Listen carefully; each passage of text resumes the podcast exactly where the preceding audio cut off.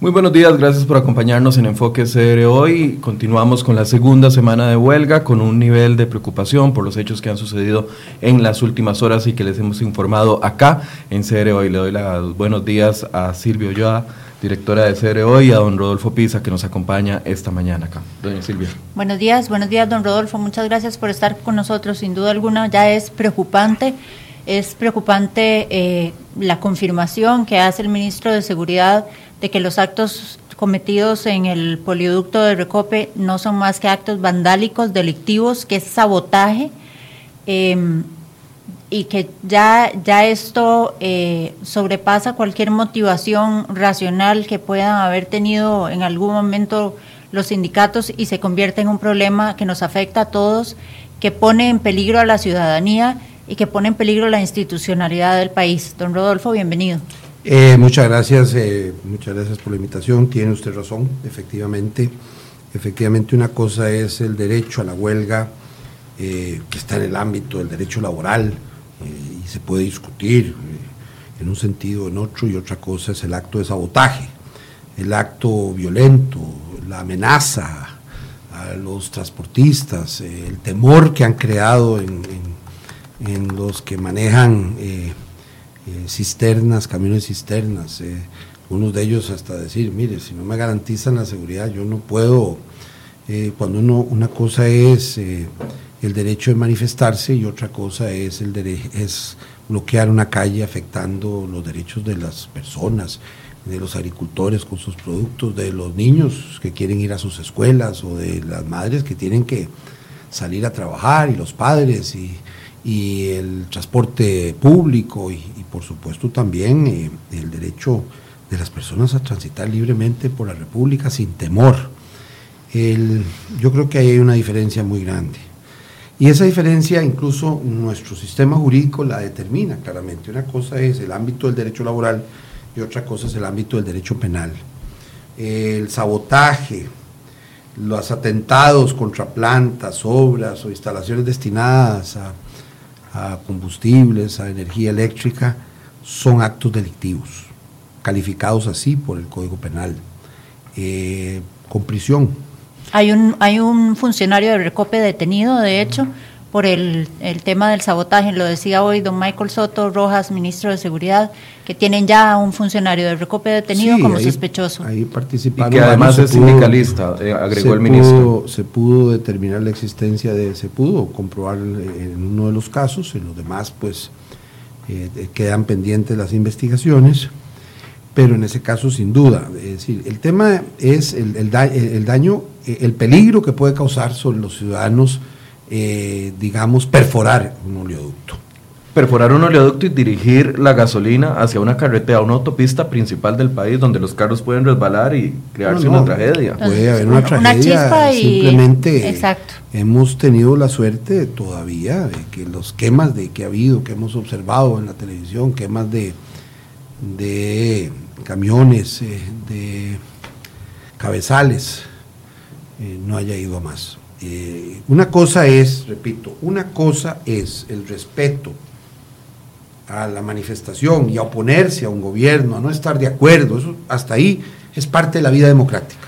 Y otra cosa es pretender que los niños no puedan pasar la antorcha, pretender que no se puedan pasar los combustibles, pretender que los agricultores no puedan sacar sus productos, amenazar para que no puedan llegar los buques y los cruceros donde hay gente que vende artesanías y que está esperando cada llegada de ese crucero, de esas 3.000 personas que les pueden comprar algún producto, sobre todo en la zona de Punta Arenas y Limón donde hay tanta pobreza, eh, que es donde precisamente mayor daño se ha causado. Eh, una cosa es, repito, el derecho a manifestarse y otra cosa muy distinta es... Eh, los actos que hemos observado, los atentados que hemos observado en estos días. El gobierno ahí tiene que, por un lado, tener una mano siempre dispuesta al diálogo, siempre, porque no hay un momento en que el gobierno haya negado ninguna posibilidad de diálogo, ninguno, desde, desde mayo. No hay un momento en que el gobierno se haya levantado de una mesa. Cada vez que ahora los, las universidades y la iglesia dice que se ofrecen como mediadores del gobierno, su primera respuesta es Sí, aquí estamos, a la orden, cuando empezamos el diálogo. Y otra, eh, muy distinta, es eh, lo que hemos estado observando cuando se llama a cerrar Ochomogo, a cerrar Barranca, cuando uno oye discursos incendiarios. Eh, yo puedo pasar, y me he acostumbrado tal vez, a pasar por alto los insultos. Esos tal vez uno podría decir, bueno, yo de mi boca no, no irán un insulto personal, pero ni en campaña ni en ninguna, ni, ataques. Pero una cosa es eso, que uno puede pasarlo, y otra cosa es cuando uno ve daños a las personas. Bueno, don Michael Soto decía hoy y don Alejandro, el, presidente de Recope, decían que incluso ha habido actos vandálicos en contra y amenazas en contra de aquellos funcionarios de Recope que no se han sumado al movimiento de huelga. han disparado contra sus casas, contra sus carros, los han amenazado de muerte por ir a trabajar. Eso es ya, eso es terrorismo, don Rodolfo. Perdón que, utilice esa palabra, sé que quizá usted no la va a utilizar, pero ya bien hoy lo decía don Michael Soto, estos son actos vandálicos vulgares. Sí, yo creo que hay que decir un, basta ya. La puerta del diálogo está abierta, pero al mismo tiempo el gobierno está obligado a ejercer en el marco de la ley y con la ley en la mano la firmeza necesaria para garantizarle a los costarricenses que la vida democrática siga fluyendo, que sigamos respetando a la gente, que podamos discutir, que podamos expresar eh, nuestras opiniones en contra, incluso en contra de un gobierno, pero no afectar a niños, no afectar a adultos, no afectar a agricultores, no afectar a los ciudadanos, no afectar la economía. Eh, porque cuando usted para el transporte de un producto agrícola, por ejemplo, detrás de ese producto no está solo el empresario, están unos trabajadores que pueden perder su trabajo y que necesitan eh, ese sueldo para poder comer y, darles eh, una vida decente a sus hijos y a su familia. Don Rodolfo, ¿cuál es el estado de situación en este momento? Eh, empezamos hablando del tema del oleoducto y, la última conferencia de prensa del ministro, pero a nivel general, Estado país, ¿cuáles son los últimos reportes que ustedes tienen? Bueno, eh, el, tema es que en general la mayoría de las instituciones ha estado trabajando. La mayoría de los ministerios, hay ministerios donde hay 0% de participación, hay instituciones donde hay 0% de participación. ¿Cómo cuáles? Para que la gente... Bueno, la mayoría de los ministerios, para ponerlo así, le voy a poner las excepciones. Las excepciones son, eh, digamos, a una afectación en, el caso de la caja, aunque es una minoría, ese 25%, 20% de gente, sí, claro que puede hacer daño. Claro que puede impedir que miles de personas puedan haber tenido su cirugía después de esperarla por, por meses y hasta años. Eh, en la mayoría de las escuelas están trabajando. Día de hoy no, porque cuando hay feriado el 15 de septiembre, pues Se pasan el día martes. Pero la mayoría de los profesores quieren trabajar, los maestros. Eso no quiere decir que estén de acuerdo con un proyecto, o no estén, o estén a favor o en contra. Eso es un tema aparte, eso es un tema de discusión. Pero la mayoría de los trabajadores del sector público y por supuesto los del sector privado quieren trabajar quieren que los dejen trabajar. El problema es cuando les impiden, cuando se amarran, ponen unos candados en una puerta para que no se abra una clínica, o ponen, eh, o ponen unas cadenas, eh, o cuando se les impide eh, trasladarse a sus trabajos. Entonces, ahí hay una diferencia. Una cosa es el derecho laboral y otra cosa son las normas penales. impedir, obstruir o dificultar en alguna forma el tránsito de vehículos o de o de transeúntes o de personas es un delito. El acto de sabotaje, de atentados, son delitos. No están eh, eh, eh, el derecho a la libre manifestación, el derecho sindical, el derecho a la huelga, no cubre actos de vandalismo ni actos contrarios a la seguridad, a la salud o a la libertad de las personas. Voy a interrumpir un, momentito la, la, conversación para hacer una actualización de bloqueos en carreteras. Tenemos un reporte reciente que dice que en Guanacaste, en la ruta 21 sobre el puente del río Diriá, hay un bloqueo en Punta Arenas sobre la costanera. Tenemos en Parrita, en el puente, 50 personas bloqueando. En Quepos, en el puente del Estero, también hay un bloqueo. Así como en Jacó, en el puente sobre el río Tárcoles, en Pérez Celedón, en San Isidro, en el puente sobre el río Gilguero, en Limón Siquirres, sobre Ruta 32, frente al antiguo rancho Amuri, y en la Ruta 4, entre Upala y Guatuso, eh, frente al puente del río Rito.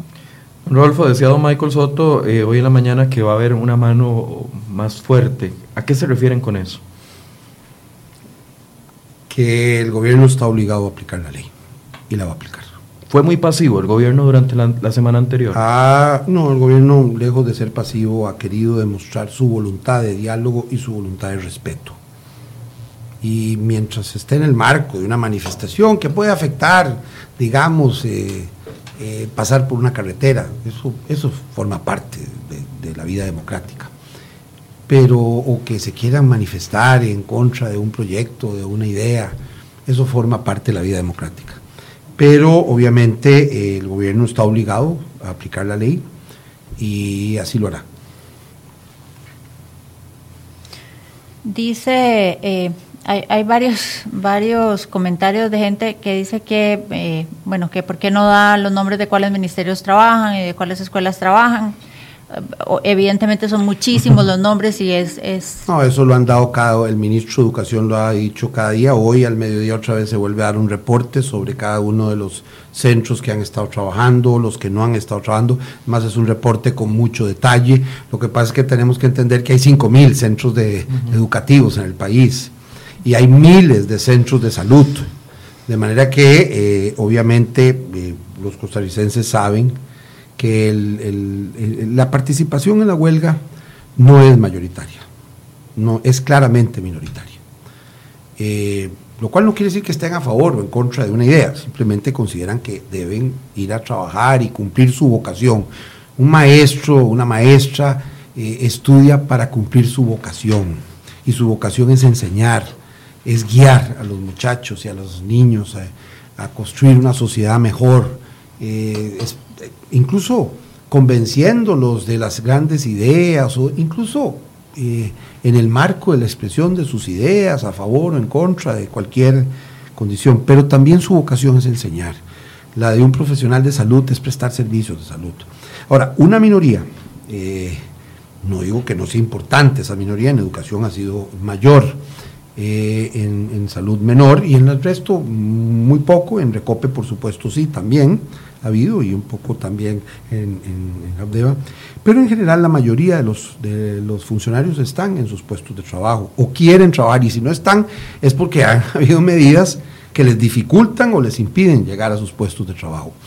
Eh, el problema es que cuando eso ocurre, cuando no logran paralizar los servicios, hay una tentación de algunos grupos más, eh, más extremos de ir a cerrar y bloquear para porque cuando usted oye que un, que un, grupo se dice abiertamente vayamos a cerrar Ochomogo, vayamos a cerrar eh, eh, Barranca, no, no es a dejar de trabajar, no es convocándolos a la huelga, es decir, a, la, a dejar de prestar el servicio, no, es convocándolos a ir a cerrar una vía pública. Eh, vean, de parte del gobierno, uno está acostumbrado a oír insultos, a oír, eh, eh, a oír manifestaciones en contra. Eso uno lo puede soportar porque al fin y al cabo uno dice, bueno, supongo que viene con el cargo. pero repito que eso como gobierno no lo puede aceptar porque es uno. El problema es cuando se afectan a otras personas. Y aquí el tema clave es dejemos de afectar a las personas. Si quieren oponerse al gobierno, tienen todo el derecho a oponerse.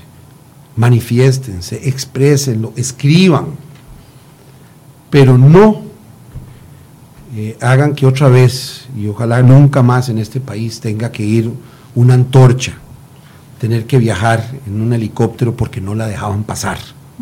Bueno, los sindicatos han querido decir, don Rolfo, perdón que lo interrumpa, han querido decir de que eso se tomó como una medida preventiva, pero ustedes tenían evidencias de Habíamos tenido evidencias de todo el camino, desde, que, desde Peñas Blancas, en todo Guanacaste ha habido, hasta Esparza, hasta llegar a Esparza, en todos los lugares hubo hostigamiento. Y había que esperarse dos horas y tres horas, y muchachos y niños con ilusión. Hay un momento en que usted, por la seguridad, ya dice, ya no se puede No vamos a exponer a unos niños. Y entonces se toma una decisión dolorosa, dolorosa para la patria, para los valores de nuestra sociedad, que es tener que coger la antorcha y llevarla en helicóptero a Cartago, para que llegue al destino. Cuando el objetivo es que ese proceso todos puedan participar y no se vean en un bloqueo en barranca. Y no se trata solo de que dejen de pasar un grupito y, paralizar a sus papás, que también quieren venir en sus vehículos acompañando a esos niños. Porque también eso juega.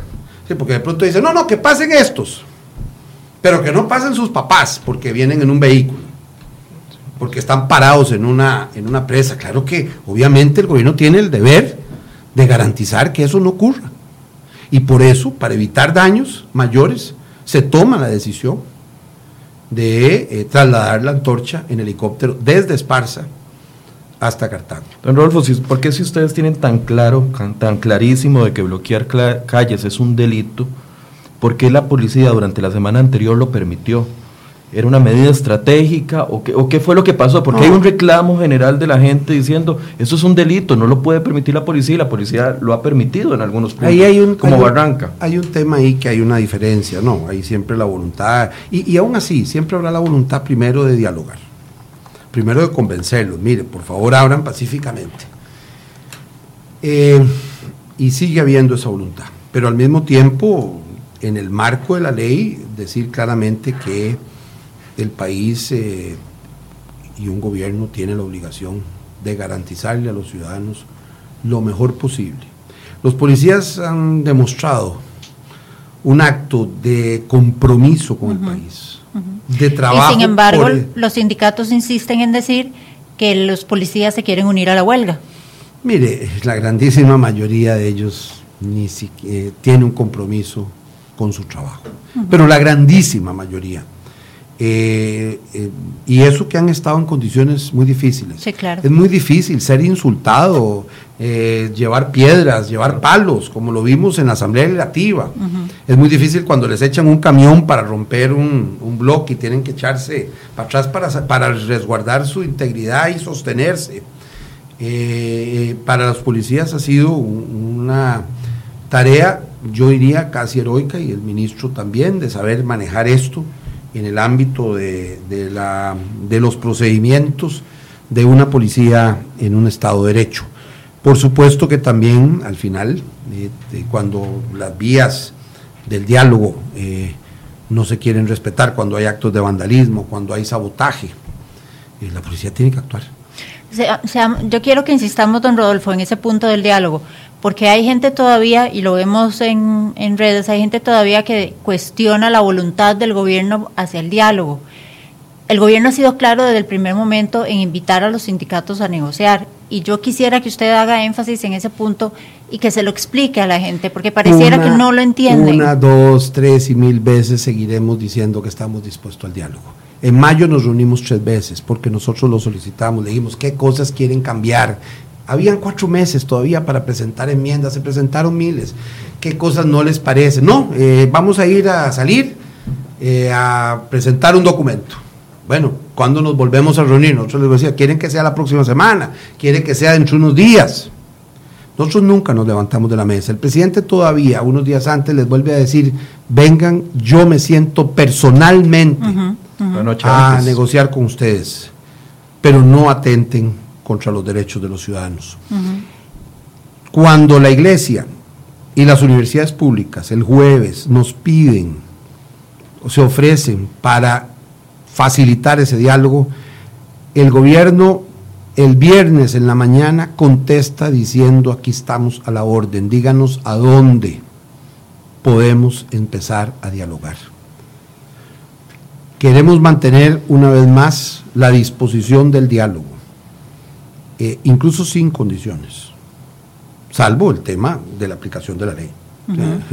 Los actos contrarios a, los derechos de los ciudadanos tienen que, el gobierno tiene la obligación de aplicar con firmeza la ley. Con firmeza que no es con prepotencia, que no es con arbitrariedad, pero sí con firmeza. Pero al mismo tiempo, seguimos e insistimos en la necesidad del diálogo. Hemos abierto todos los canales hemos dicho que sí todas las veces que nos han pedido sentar, que han dicho que quieren sentarse. Incluso hemos dicho que estamos dispuestos. No duramos, ya les repito, eh, yo hubiera esperado que jamás le hubieran dicho que no a las universidades públicas. Digo, que no son, digamos, bueno, principalmente porque, el rector de la UCR está unido a la huelga. O sea, hay un, espaldarazo de las universidades. Le decimos, le decimos a las universidades, ahí estamos, dispuestos a que ustedes faciliten. Le decimos a la iglesia, estamos dispuestos a que faciliten el diálogo. Díganos cuándo y dónde. Y empezamos. Eh, esa voluntad de diálogo, sin embargo, no debe confundirse con la firmeza, ni con debilidad alguna. En el ámbito de aplicación de la ley, el gobierno está obligado a aplicar la ley. Sobre todo cuando hay actos que son más allá del derecho de manifestación y más allá del derecho de huelga. Ahora, los sindicatos piden como condición para diálogo eh, que se detenga la discusión del proyecto de ley, que ya no está en manos ni siquiera de ustedes, pero el, gobierno ha valorado eso o, el proyecto tiene que seguir en la corriente legislativa. ¿Cuál es la posición? proyecto puede seguir en la corriente legislativa. Todavía hay cientos de enmiendas que pueden, que pueden que pueden recoger algunas de las ideas de ellos. Incluso se puede sentar uno a ver otros proyectos. Eh, otras propuestas, sin parar el proyecto. Lo que no se puede es, cuando una voluntad mayoritaria de, los, de las fracciones legislativas dicen, hay un 208 bis, hay unos meses, este país lleva 18 años tratando de encontrar una solución. Tiene ya casi un año desde que se inició el primer proyecto en en la legislatura pasada que se hizo un 208 bis para tratar de resolverlo, y eso que es un procedimiento rápido. Y ya ahorita vamos a cumplir un año de esos y dos procedimientos con apertura para presentar cualquier tipo de enmienda. Se presentaron miles de, propuestas de enmienda y se han discutido. Ahora las decisiones las toma, las toman las mayorías que el pueblo decidió que tenían que estar en la Asamblea Legislativa para tomar las decisiones, porque así lo establece la Constitución. Y nosotros como gobierno estamos obligados a respetar eso. Podemos convencer, digamos, eh, bueno, aquí falta este tema, bueno, cambiemos. Eh, el gobierno nunca va a estar obcecado, eh, ni mucho menos. siempre tendrá apertura. Si hay una propuesta mejor, siempre estará abierto. Ahora, en una democracia ningún proyecto es perfecto. En una democracia los proyectos son posibles, son los que son posibles en el marco de, la democracia en el marco de las mayorías que el pueblo en, en las elecciones de febrero y en las elecciones de abril decidió. el presidente de la República, cuando fue electo por una grandísima mayoría de los costarricenses en la segunda ronda, toda la campaña dijo expresamente en su programa, en su propuesta, incluso en el acuerdo del, del 8 de marzo, que me tocó firmar con el presidente, en ese momento candidato, dice expresamente que se debe resolver el problema fiscal y que se debe impulsar, incluso dice el, el, expediente 20.580. Todo costarricense cuando fue a votar sabía, no es que fue que de momento le cambiaron los papeles, no, sabía que había un proyecto. Claro que ese proyecto ha recibido modificaciones. Por supuesto, si esa es la vida democrática. ¿No creen ustedes, don Rodolfo, que al ceder, por ejemplo, con el tema del enganche médico, del, del enganche salarial de los médicos, los sindicatos apuestan a que ellos con un poco de presión ustedes también van a ceder en sus en sus peticiones. yo creo que ese es un tema aparte y el problema que hay es si, si realmente es ahí donde debe resolverse. No todo, vea, quedan cuatro años, quedan tres años y medio. Hay miles de proyectos que se pueden avanzar. No todos tienen que estar resueltos en el 20.580, es un proyecto fiscal. Hay otras cosas que se deben resolver. El, el gobierno convocó, por ejemplo, a sesiones extraordinarias ahora en agosto el proyecto para ponerle límite y ponerle coto a las pensiones de lujo. Yo redacté un proyecto que ponía límite desde el año 2014. Un proyecto que también ha estado convocado y que ha estado en el debate, un proyecto para ponerle límite a los salarios a los salarios de lujo. Esos temas hay que abordarlos.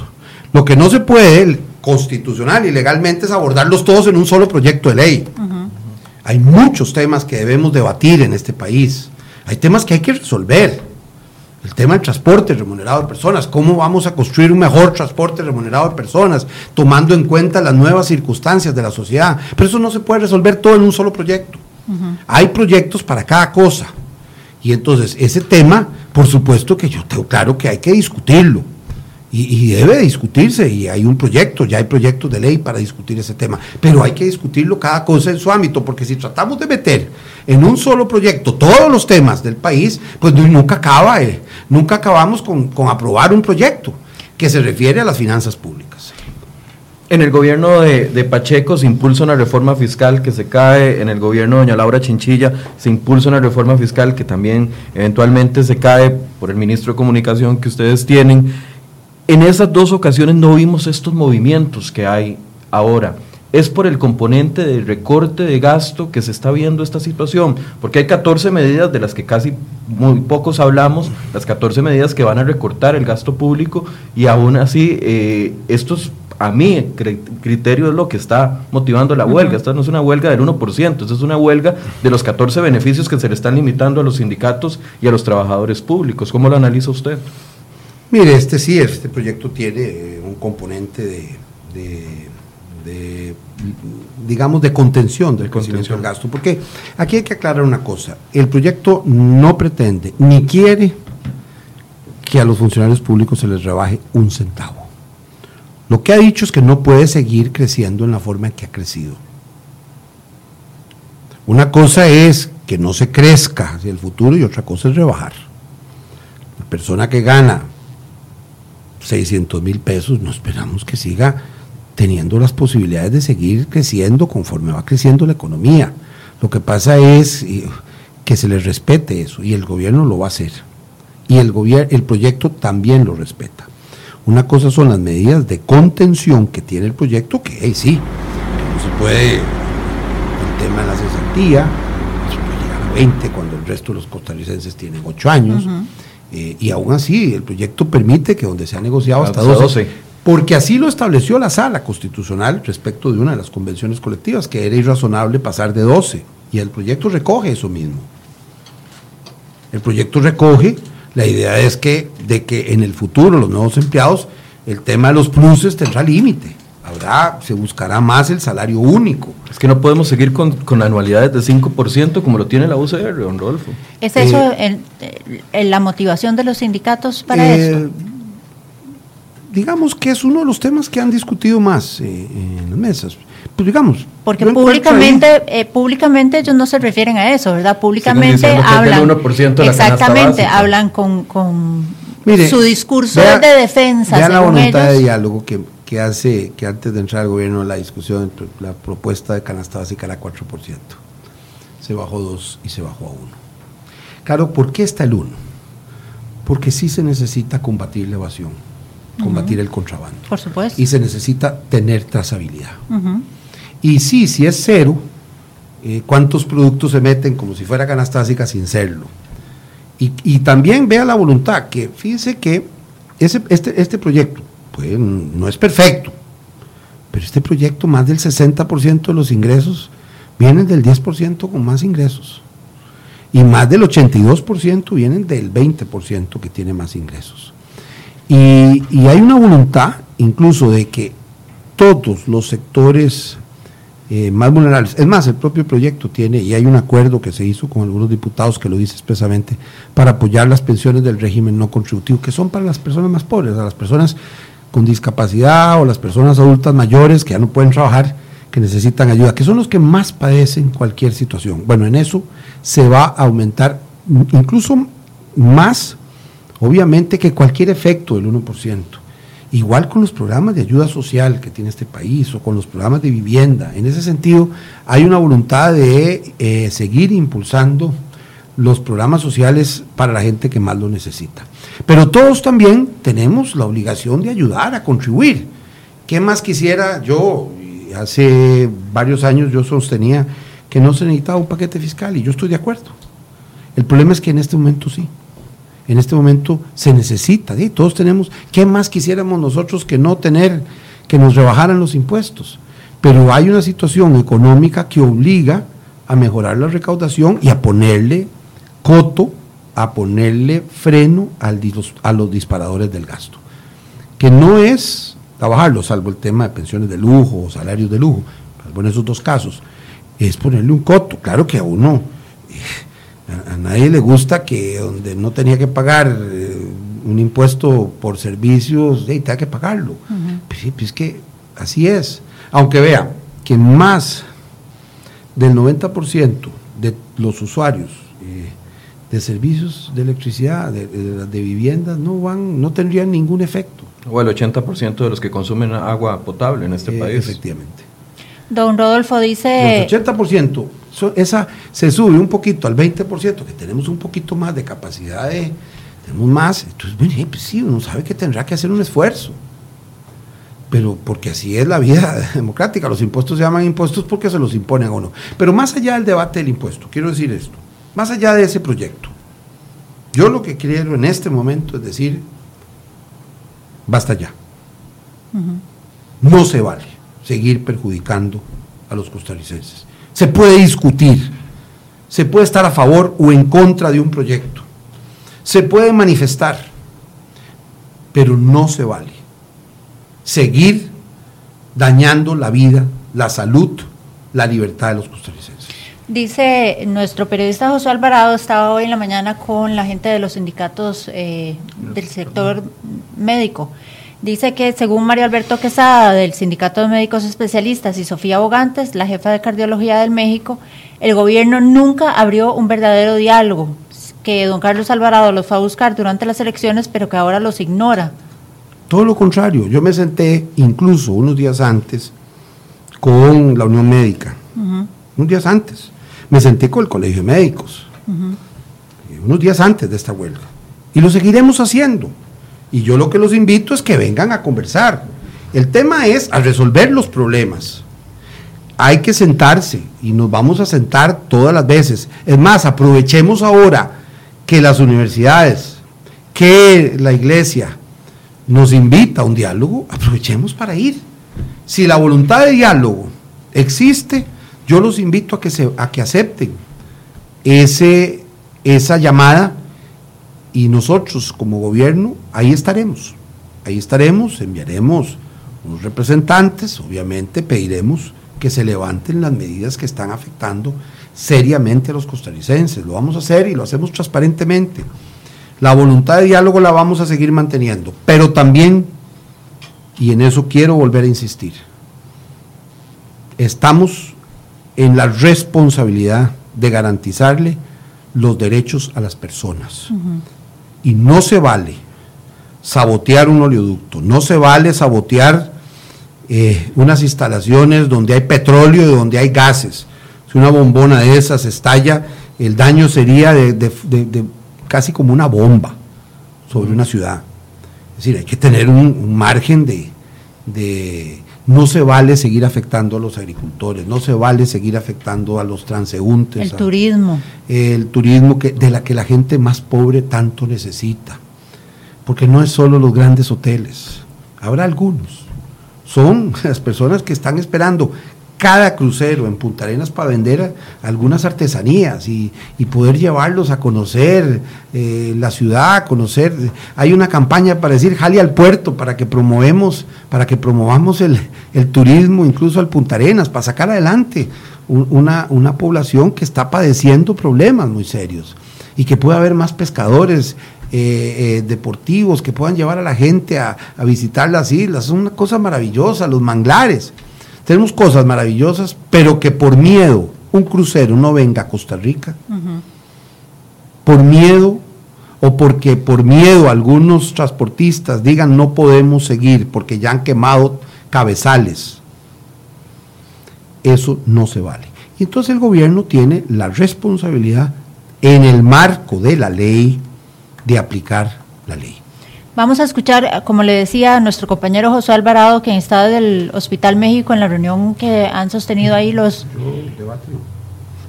los sindicatos. Eh, vamos a escuchar lo que, nos, lo que nos dice José Alvarado. Adelante, José.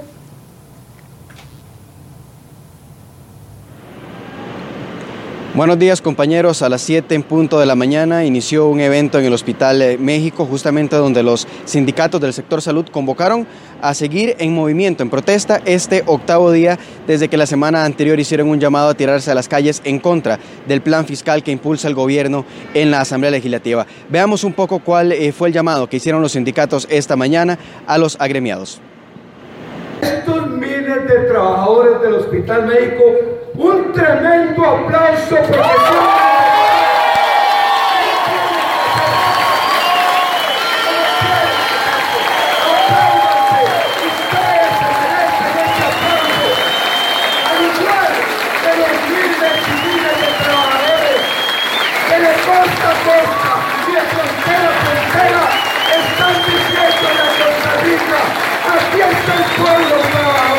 El llamado es realmente el inicio de un octavo día de huelga, segunda semana de huelga indefinida, a seguir apoyándola. A seguir apoyándola, ¿por qué razón? Porque seguimos sintiendo la espalda del gobierno a un diálogo no se pide más que eso, dialogar, que esa es la manera costarricense de arreglar las cosas. Pareciera que ahora en Casa Presidencial y en Asamblea Legislativa tenemos una técnica diferente a la cual los costarricenses no estamos acostumbrados. Entonces, la solicitud es precisamente eso a nuestros agremiados y al costarricense. Realmente este paquete de impuestos que dista mucho de un plan fiscal va a empobrecer más a una clase trabajadora que ya de por sí está empobrecida en un país en recesión eh, económica. El pueblo de Costa Rica tiene que entender que se ha muerto más gente esperando en una lista de espera en la Caja Costarricense de Seguro Social, esperando ahí hasta morirse, que en un movimiento de estos, donde estamos luchando no por solamente nuestros derechos, sino por los derechos de todos los costarricenses. Hay más muertos en las listas de espera que en una huelga. En esta huelga no ha habido un solo muerto. Bien terminada la reunión de esta mañana, a eso de las 8, 8 y 10, los empleados se subieron a los autobuses que los llevarán hasta el centro de San José, el Parque La Merced, y de ahí caminarán hasta la Asamblea Legislativa para reclamar por octavo día consecutivo contra lo que ellos han llamado el combo fiscal. Compañeros, esta es la información que tenemos a esta hora de la mañana. Volvemos al estudio de Enfoques. Es, eh, es irónico ver trabajadores del sector médico paralizados, con gente que está en lista de esperas, con gente que está en necesidad de una cirugía, de atención médica, ocho días de huelga ya. Y le agrego, con un gobierno que sale a poner bonos en este momento para intentar pagar los aguinaldos y los salarios de esos empleados públicos a fin de año. Así es, porque la voluntad es sí, efectivamente, que este país no entre en una crisis económica. Las condiciones de no resolver este, este tema serían mucho peores. Y, sí, por supuesto que, hay la voluntad de, diálogo, eh, reiterar una vez más eso, una, dos, tres, cuatro, cinco, mil veces. Aprovechemos eh, el llamado de la iglesia, no se aprovechó el llamado de las universidades para ese diálogo, nosotros sí, sí dijimos sí, vamos, adelante, eh, hay garantes, y hemos señalado esa voluntad y la vamos a mantener. Eh, pero al mismo tiempo, repito, tenemos la obligación como gobierno de resguardar los derechos de las personas. Muchas personas incluso llaman a decir, quiero ir a apoyar a la policía porque han visto el esfuerzo. Esto es el esfuerzo de horas, de, de, de comedimiento, de respeto, de buscar siempre el diálogo. Eh, y por supuesto la voluntad del gobierno de, ver cómo se compensan esas jornadas extraordinarias extenuantes que han tenido nuestros eh, policías, policías que han actuado en el marco de un civilismo, eh, a pesar del, estrés y de la presión a la que se ven sometidos y esperamos que, que esa vía se mantenga. Pero también, eh, repito una vez más, eh, está, está, el gobierno en la obligación de empezar eh, a resguardar más de lo que se ha hecho las, los derechos a la salud, a la, a la libertad y a, y a, la seguridad de las personas. Porque una cosa es la manifestación, digo, eso me parece que es parte que se vayan a, expresar a la Asamblea Legislativa su punto de vista. Bueno, eso es parte de la vida democrática.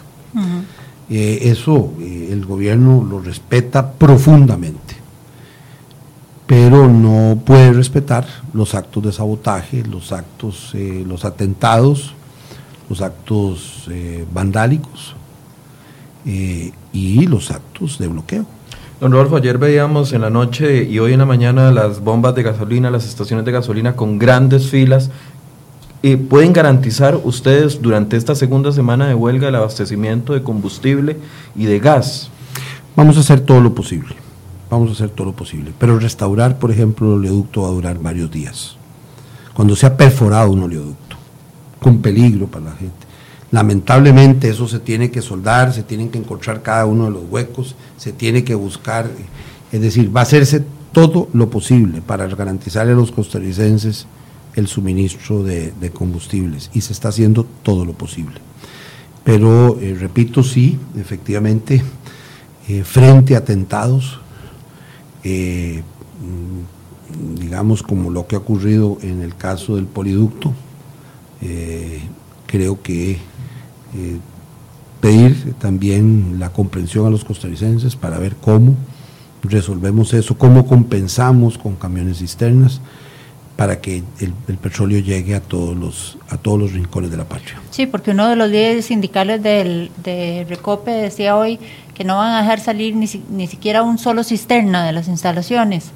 Em, entonces, eh, ¿verdad? Don Manuel Rodríguez, de hecho, el secretario de Citrapequia, decía que, que ellos no van a dejar salir a ni un solo cisterna de las instalaciones y llama traidores a quienes realizan cualquier trabajo dentro de, la institución. ¿Cuál es la solución? ¿Cuándo veremos una solución a esto? Mire, yo espero que no, que no pasen muchos días y espero que al final eh, la cordura eh, yo estoy convencido también de que hay muchos dirigentes eh, sindicales que no están de acuerdo con esas medidas, que quieren expresar eh, su punto de vista, pero que no están de acuerdo con esas medidas, con esas medidas de amenaza, con prohibiciones. Mire, si ellos no quieren trabajar, bueno, la ley tiene unos mecanismos para eso, que es, que es el tema laboral y que está en los juicios, en los tribunales. ¿Cuánto tiempo más tomará eso? Bueno, no esperaría que los tribunales resolvieran lo antes posible, pero bueno, eh, el gobierno respeta eh, la, la, división de poderes y por tanto, tanto frente a la Asamblea Legislativa, donde, donde hay distintos partidos y distintos puntos de vista, como frente a los tribunales de la República. Se están agregando como evidencia a esta solicitud de declaratoria de huelga estos actos vandálicos. ¿O, eh, cómo funciona eso? No necesariamente, porque hay, porque hay dos ámbitos. Uno es el, el acto vandálico, es un acto ilícito que se de orden penal, y, lo, y lo persiguen y lo analizan los tribunales eh, del orden penal. y otra cosa son las actividades propias del acto laboral. Digamos, los tribunales laborales resuelven los temas laborales. Los temas de este tipo van más allá del derecho del derecho laboral y, está, y se ubican más en el ámbito del derecho penal.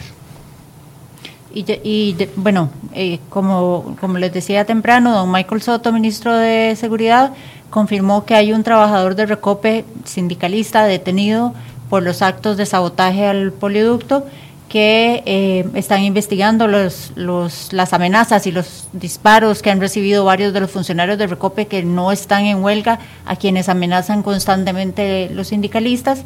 Don Albino Vargas se lava las manos y dicen que ellos no tuvieron nada que ver con esto. Y eh, los médicos dicen que hay eh, una ausencia de llamado al diálogo cuando usted nos dice que eso es falso, que están las puertas abiertas, que reiteran el llamado al diálogo y a buscar una solución pronta para este problema.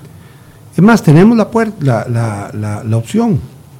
Si no quieren dialogar con las universidades como mediadoras, está todavía la, propuesta de la iglesia. Eh, nosotros no tenemos problema. Eh, es decir, a todos los llamados hemos dicho sí. A todos los llamados de diálogo, sí.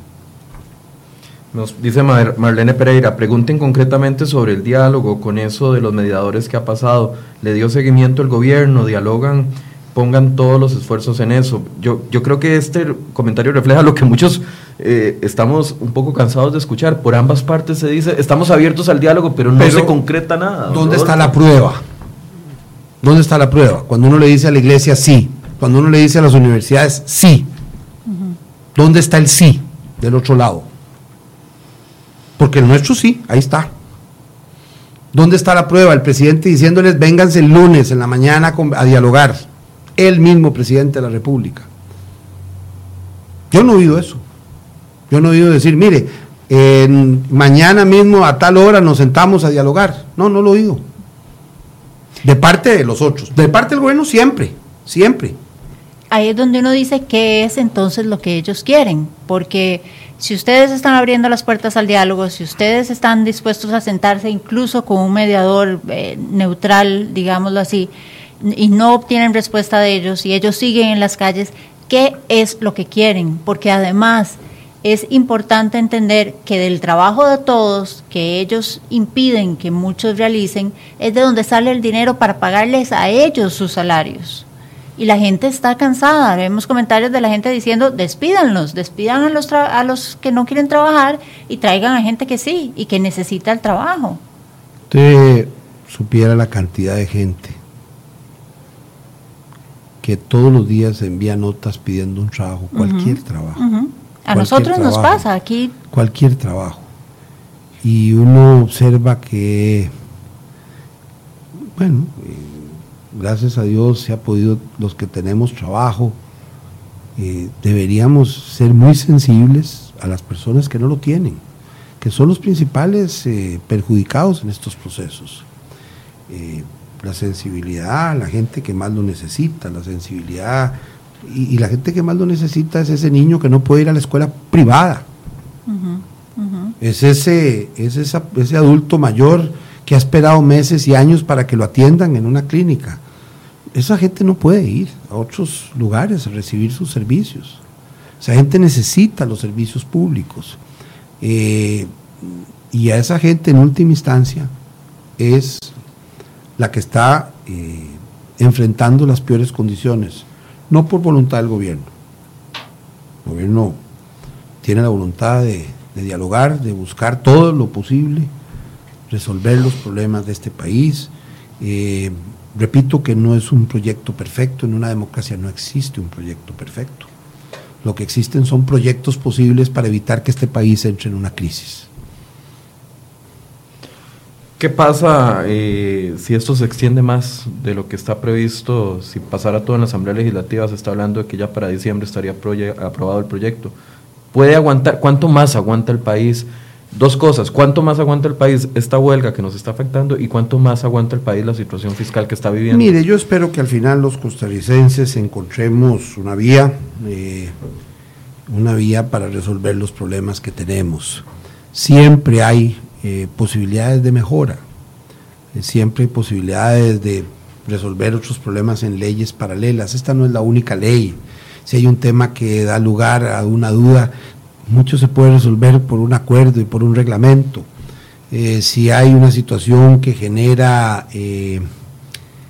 preocupación, bueno, ¿cómo la vamos a atender? No le podemos quedar bien a todo el mundo, porque es verdad que usted toma medidas de contención, pues no se va a poder seguir creciendo en la forma en que se crecía. Hay, hay límites, pero no es que se está bajando ningún derecho.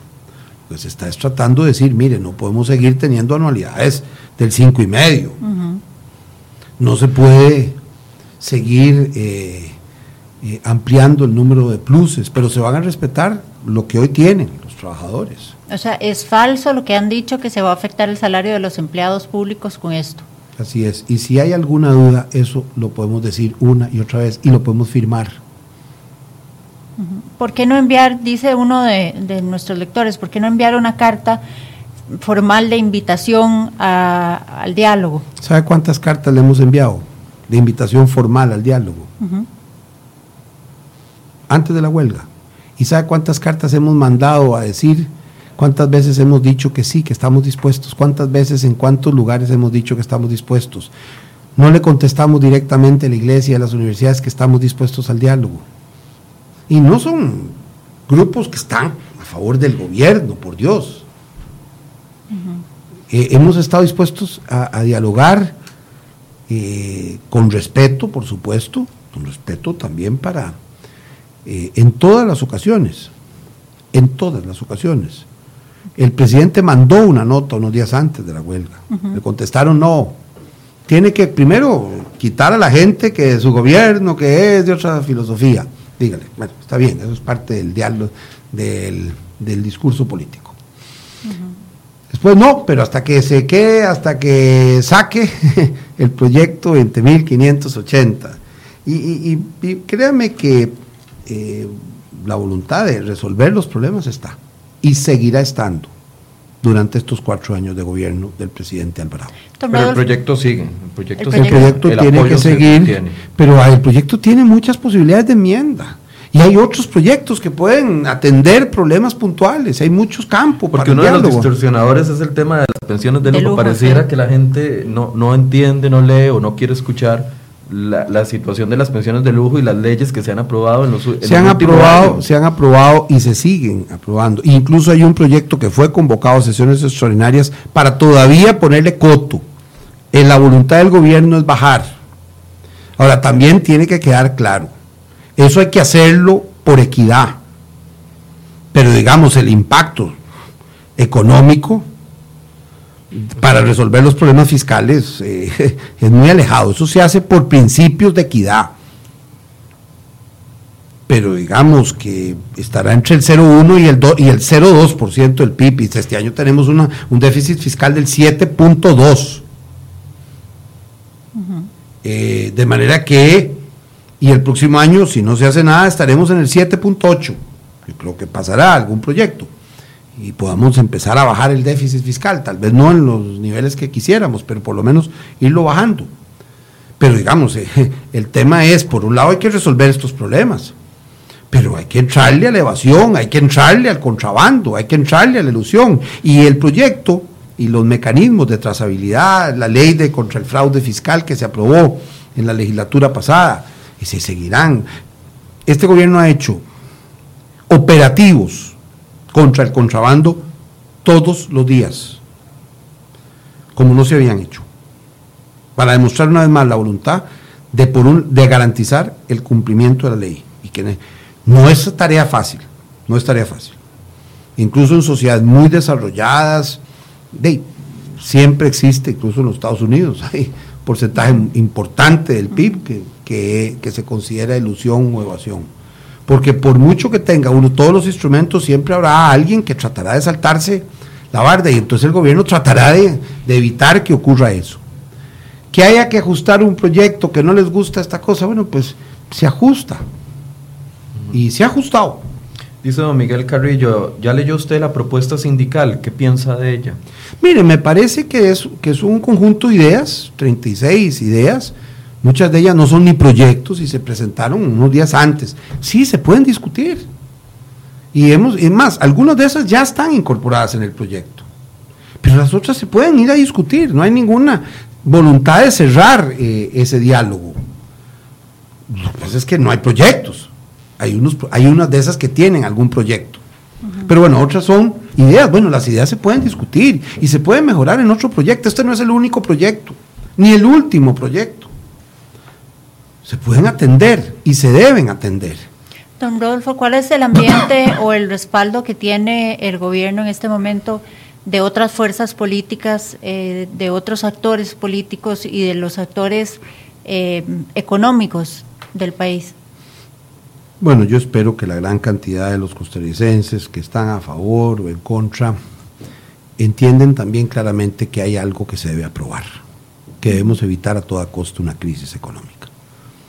Eh, y yo creo que en ese sentido la mayoría de los costarricenses tienen claro que existe un problema fiscal muy serio, que el país podría haberse enfrentado a una crisis y que el país tiene que evitar a toda costa esa crisis. A toda costa en el marco democrático y a toda costa en el marco de la ley.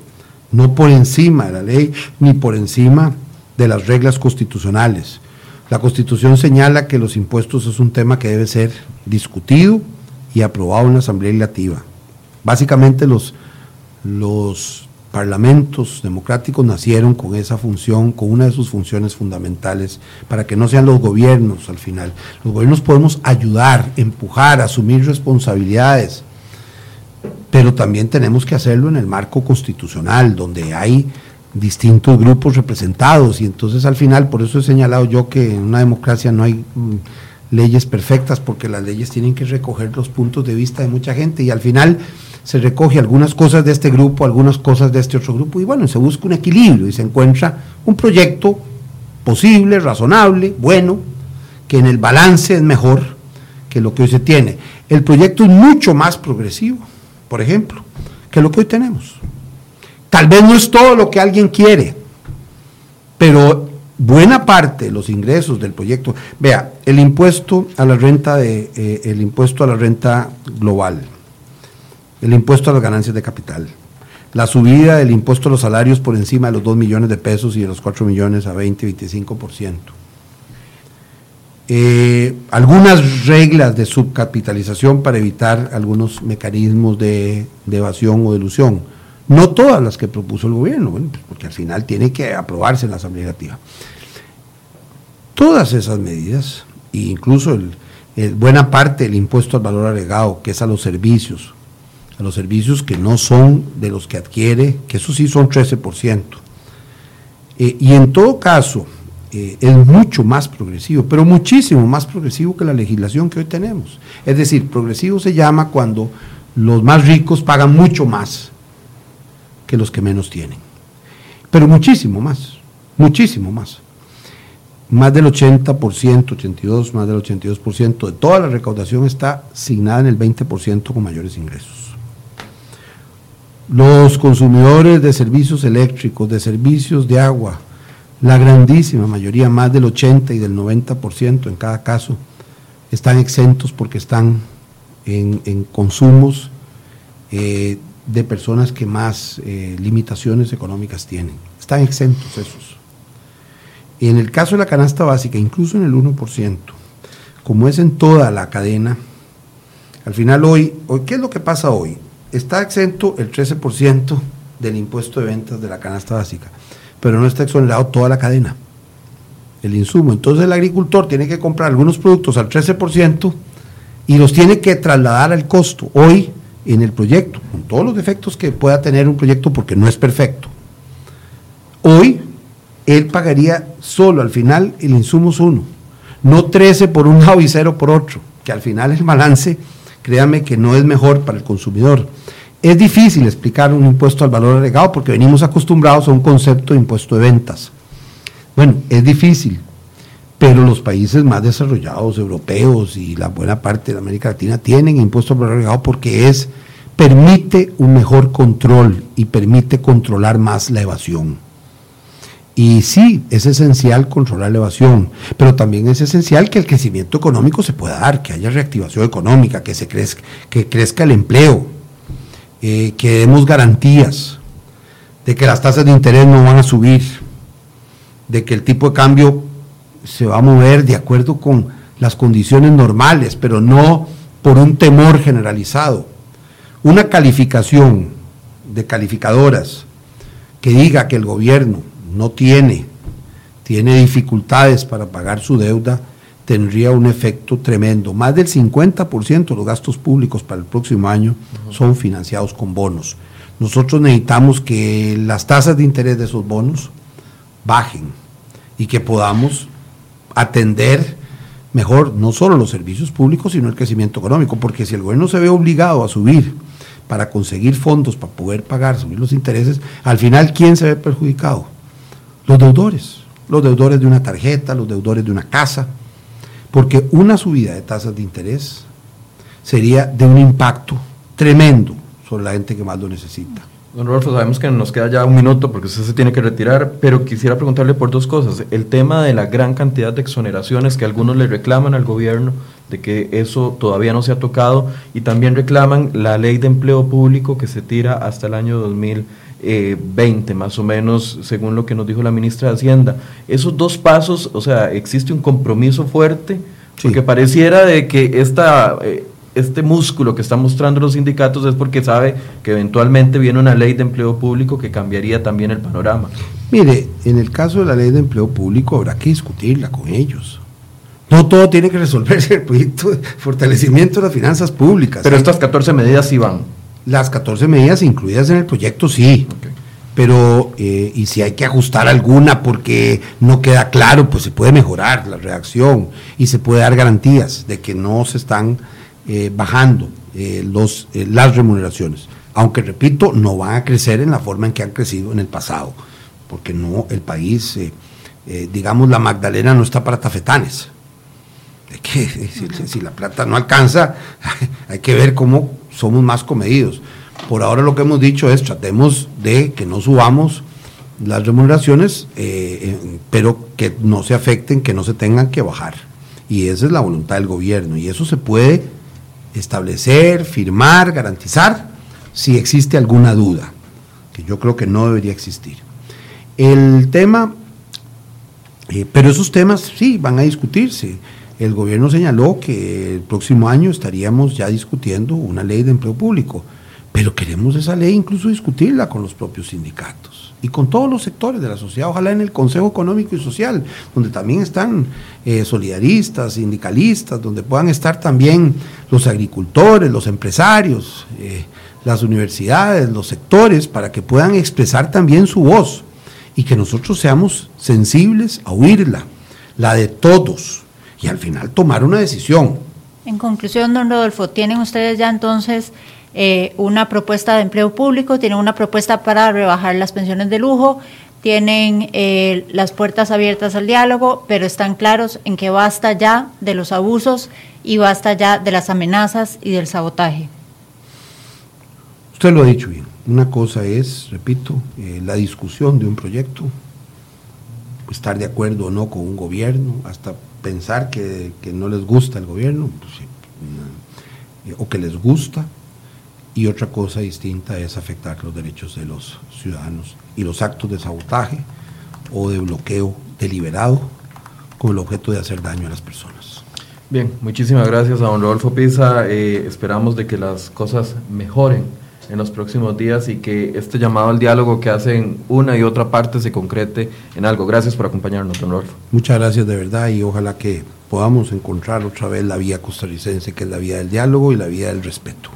Así, eh, que sea así. Vamos a escuchar las palabras de don Michael Soto Rojas, ministro de Seguridad, quien esta mañana hablaba sobre la situación que se presentó con el poliducto de Recope.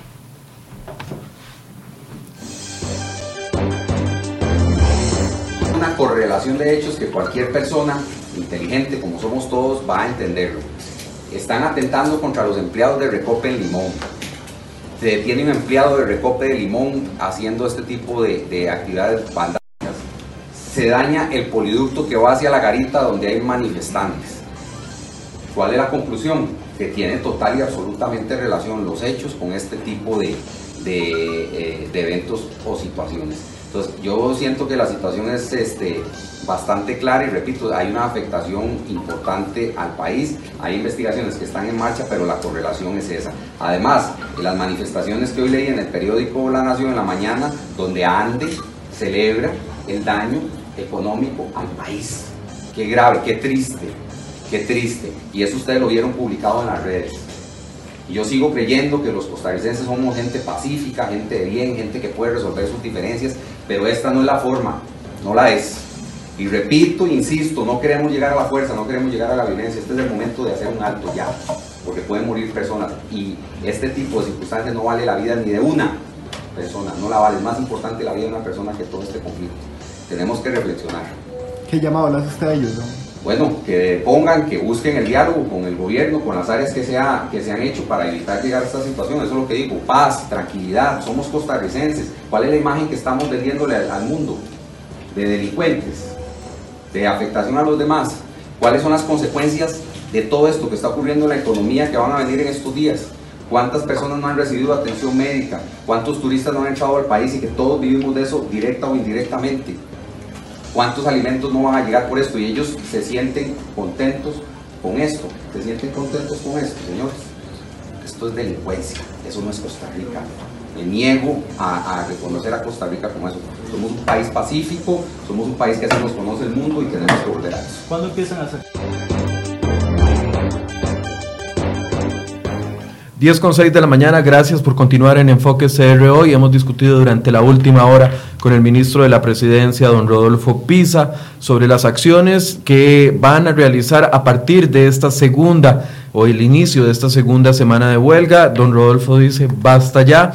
Para esta segunda sección del programa invitamos al diputado Enrique Sánchez del Partido Acción Ciudadana y también a los sindicatos para que se sentaran aquí a discutir las 14 medidas que está tomando el gobierno dentro de este proyecto para mejorar el gasto en lo que son salarios de los empleados públicos. Los sindicatos no aceptaron, pero en algunos minutos vamos a tener también aquí al diputado que se aceptó venir a debatir este tema con nosotros. Les invitamos a que se mantengan. Mientras tanto, vamos a hacer un balance de lo que sucedió en las últimas horas en el sector de la Garita de Alajuela y también en el sector de Limón, donde Silvia se han presentado las mayores afectaciones y un hecho que definitivamente es lamentable y es el sabotaje que se le hizo al oleoducto de Recope. Ustedes tienen las imágenes ahí. Lo que ustedes están viendo ahí no es agua, señores, es gasolina, es diésel más bien, que eh, se le hizo un hueco con un taladro y una broca al polioducto de Recope, al oleoducto de Recope en el sector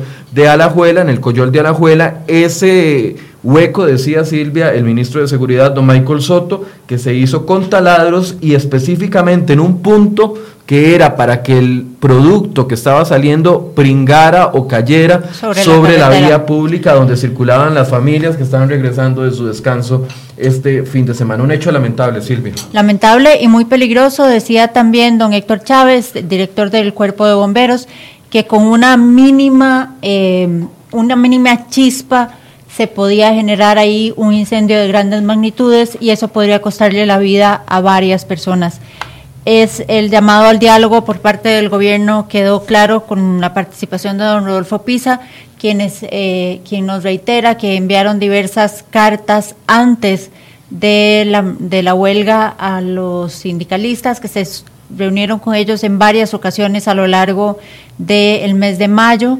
que mm, eh, trataron varios de los temas y que el sindicato, los sindicalistas siempre quedaron de dar una contrapropuesta. Recientemente presentaron un documento con 36 puntos, ninguno de ellos es un proyecto de ley como tal, pero que ellos están dispuestos a discutirlos. la semana pasada tuvimos aquí a don Albino Vargas, quien lamentablemente tomó la decisión esta semana de no hablar más con nosotros porque publicamos una nota donde revelamos que tiene 28 años y 8 meses de gozar de un permiso de, de, trabajo en el Ministerio de Justicia para poder ser parte eh, y cabeza de uno de los movimientos de sindicatos más fuertes del país. Y em, también tenemos eh, afectación en estaciones de combustible de diferentes zonas del país. Vamos a ver varias imágenes de ellas en Heredia, en la estación de Caribeños, eh, en la estación de Tibás. Decía sobre esto el ministro de la Presidencia que van a intentar garantizar el abastecimiento de combustible en las diferentes bombas del país. Eso es parte de lo que está sucediendo. También hay afectación en los servicios médicos. Esta mañana los sindicatos hicieron una, una conferencia de prensa donde indicaron que el movimiento se mantiene, que se unen los traileros y algunos otros grupos. Sin embargo, por acá nos decía el, el ministro de la Presidencia que lo ven como un movimiento que sigue siendo pequeño, con afectaciones, pero pequeño. Bueno, vamos a ver cuáles son esas afectaciones pequeñas que sí golpean al ciudadano y es en el tema de la salud. Vamos con nuestro compañero Josué Alvarado, quien estuvo en el Hospital México esta mañana y que estuvo también teniendo el balance que hacían los sindicatos sobre el tema. Adelante, Josué. Gracias compañeros, continuamos en las afueras del Hospital México donde ya se reportan algunas afectaciones debido al llamado a huelga de los sindicatos que ocurrió a eso de las 7 de la mañana eh, aquí justamente en este centro médico. Para esta hora se reportan afectaciones principalmente en el servicio de consulta externa. Hasta ahora se está brindando con eh, un poco de, de lentitud la consulta médica pero la mayor afectación, sin embargo, se presenta en farmacia, donde se tuvo que eh, cerrar por completo el servicio y solamente eh, brindar eh, esta, esta especialidad a aquellos pacientes que lo requieran de emergencia y también a aquellos que están hospitalizados. Otro de los servicios que se ha visto afectado, según el primer registro del centro médico, es el de quimioterapia, pues solamente tres de los 14 médicos que componen esta unidad médica se presentaron a trabajar. Es justamente por eso que, que el servicio de quimioterapia estará atendiendo emergencias de eh, tratamiento prioritario, según indicaron a crhoy.com hace algunos minutos. Vamos a resumirles en, eh, siguientes, en la siguiente cápsula un poco cuál fue el comentario que hicieron algunos de los doctores de ese centro médico ante el llamado a huelga. Veamos.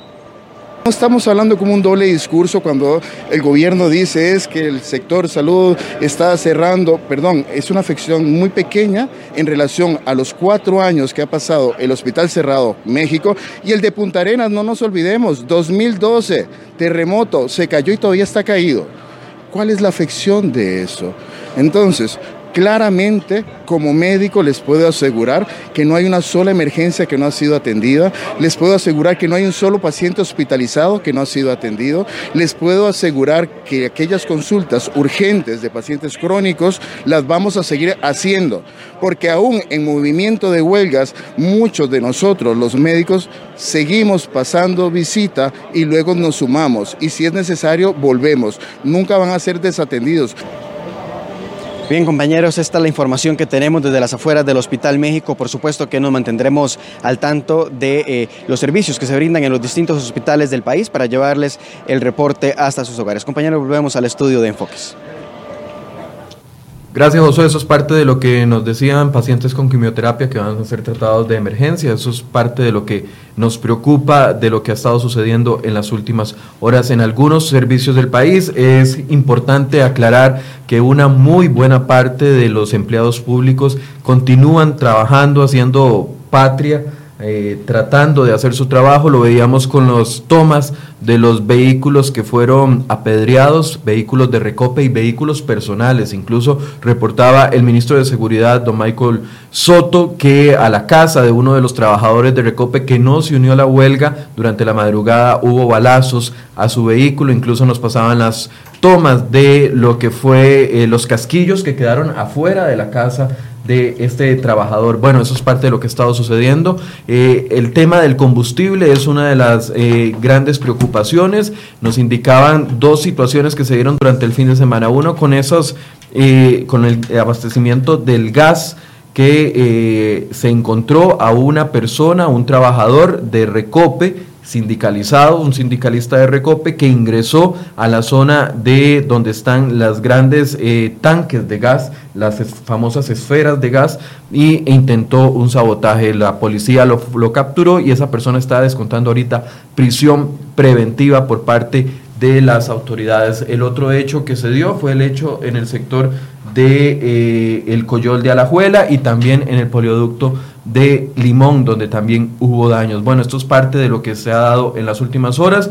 Las autoridades, aunque llaman a la calma, esperan de que en los próximos minutos y horas se pueda llegar a un acuerdo con los diputados, eh, perdón, más bien con los sindicalistas. Silvia, eh, usted tenía actualización de lo que ha sucedido en las últimas horas en el tema de las carreteras.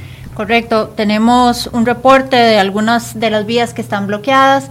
Es, vamos a ir con, vamos a empezar por Guanacaste, en el sector de Cañas, en el puente del río Cañas, ruta 1, hay un bloqueo. En Santa Cruz, ruta 21, específicamente sobre el puente del río Diriá. En Santa Cruz, ruta 21, cruce de Pueblo Viejo. En Carrillo, el cruce de Belén. En Avangares, ruta 1, La Irma, puente del río Congo, en Punta Arenas, Parrita, sobre el puente, en Quepos, en el puente del Estero, en Jacó, en, el puente del río Tárcoles, en Barranca, justo frente a Recope hay un bloqueo, en San Isidro, puente río Gilguero, en Osa, en el puente del río Térraba, en el muelle de Moín, hay dos buses con más de 100 personas bloqueando el paso, en ruta 32, cerca del puente Chirripó, en Talamanca, en el puente de Home Creek, en Ciudad Neily, a la entrada, en la región Cherotega Norte, en la ruta 4, entre Upala y Guatuso, y en el Caribe, en Siquirres, sobre ruta 32. En San José, cerca de 2.500 personas caminan ya sobre la avenida Segunda y actualmente en Ruta 27 hay paso eh, lento. Bueno, bueno, una de las situaciones que se presentó durante el fin de semana también fue el tema de algunos traileros que se unieron a la huelga durante el fin de semana, se unieron a bloqueos. Vamos a escuchar algunas de las declaraciones de estos grupos que eh, se unen al movimiento de huelga. Escuchemos. Buenas tardes, compañeros. Marcos Murcia, presidente del Sindicato de Traileros de Costa Rica, le saluda. El Sindicato de Traileros se une a la lucha por Costa Rica no por ninguna otra cuestión, por Costa Rica, señores, esto es un bien para todo Costa Rica. Es necesario para todo Costa Rica que el señor Carlos Alvarado, nuestro presidente electo, se digne a retirar el paquete fiscal de la Asamblea Legislativa. Creemos que esto va va a ser peor para nosotros los pobres, para nosotros la clase trabajadora. Por eso el Sindicato de Traileros de Costa Rica se une a la marcha, ya que de todas formas el gobierno pues ha ido trabajando, si bien es cierto, en una mesa de diálogo, pero no ha sido la mejor. Así es que nosotros nos unimos a la manifestación en forma indefinida también. Que tengan muy buenas tardes.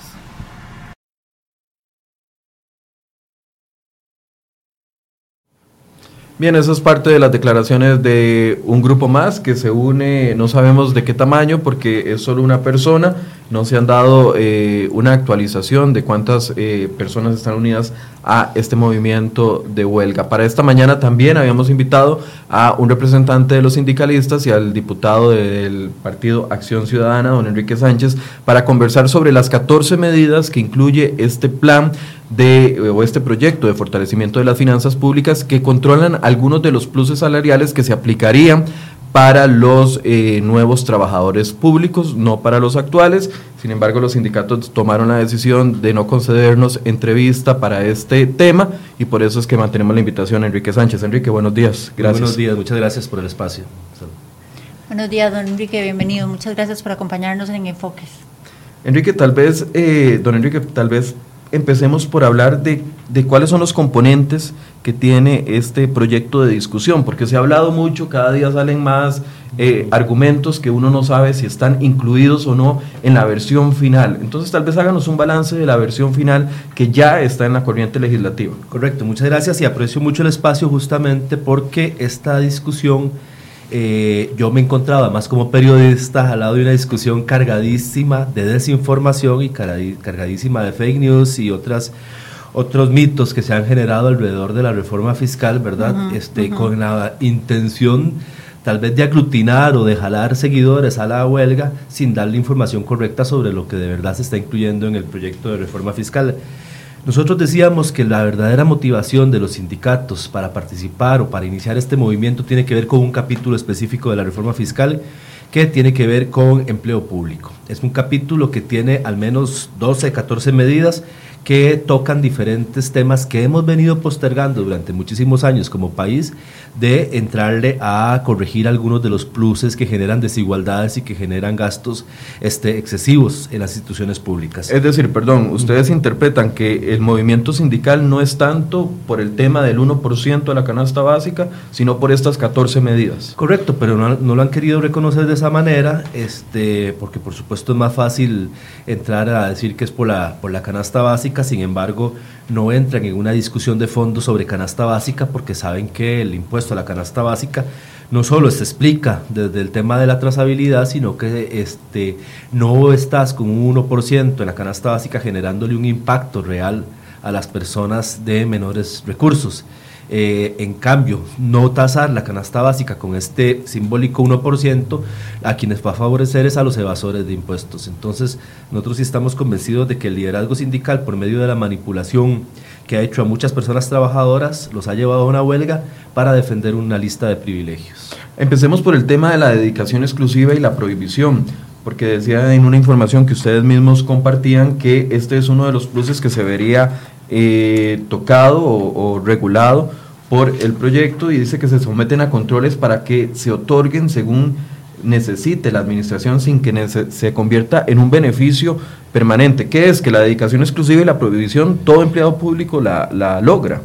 Todo empleado público que cumple los requisitos. Además, este, las dos cumple las los, dos, los dos pluses, los acumula. Eh, Debería ser solo uno de los dos. Exacto, uno de los dos. No, no, no hay razón para que se, se tener prohibición y dedicación exclusiva, digamos, hasta suena exactamente igual porque al final es lo mismo, ¿verdad? El efecto que tiene. Eh, también se reduce el monto que se paga por estas por estas por estos pluses. Eso lo que lo que decías al inicio es muy importante. A nadie que esté hoy eh, en el servicio público se le va a rebajar el salario. Son 325 mil empleados públicos aproximadamente. Todos los pluses y los salarios actuales se mantienen. Las nuevas reglas aplican para los nuevos pluses, es decir, las anualidades que yo acumulé al día de hoy se mantienen tal cuales y mi salario se mantiene tal cual. Las nuevas anualidades que acumule el siguiente año, el que sigue, tienen nuevas reglas. Dos reglas principales. Uno, no es automática. Hay una evaluación por objetivos para poder asignarle la anualidad y segundo es un porcentaje menor, es un monto menor del que se está pagando actualmente. Pongámoslo eso en, palabras fáciles para la gente, don Enrique. Eh, actualmente, si una persona tiene un salario base de 400 mil, de 500 mil colones, para hacerlo más fácil, se gana automáticamente un plus de dedicación exclusiva de aproximadamente el 50% del salario base. Es decir, le pasa de 500 a 750 automáticamente. Automáticamente, correcto. Ese es uno de los pluses. Igual las anualidades. Usted tiene hoy, eh, cada año el salario le aumenta alrededor entre un 4.5 y un 6%, según instituciones, porque además hay regímenes diferentes en cada institución. Eso es otra cosa que, de lo que corrige. Hace un solo eh, para todas las instituciones públicas que sería de un 1.94% para profesionales y 2.54% para, dos, para no profesionales. Eh, es decir, para todas las instituciones por igual.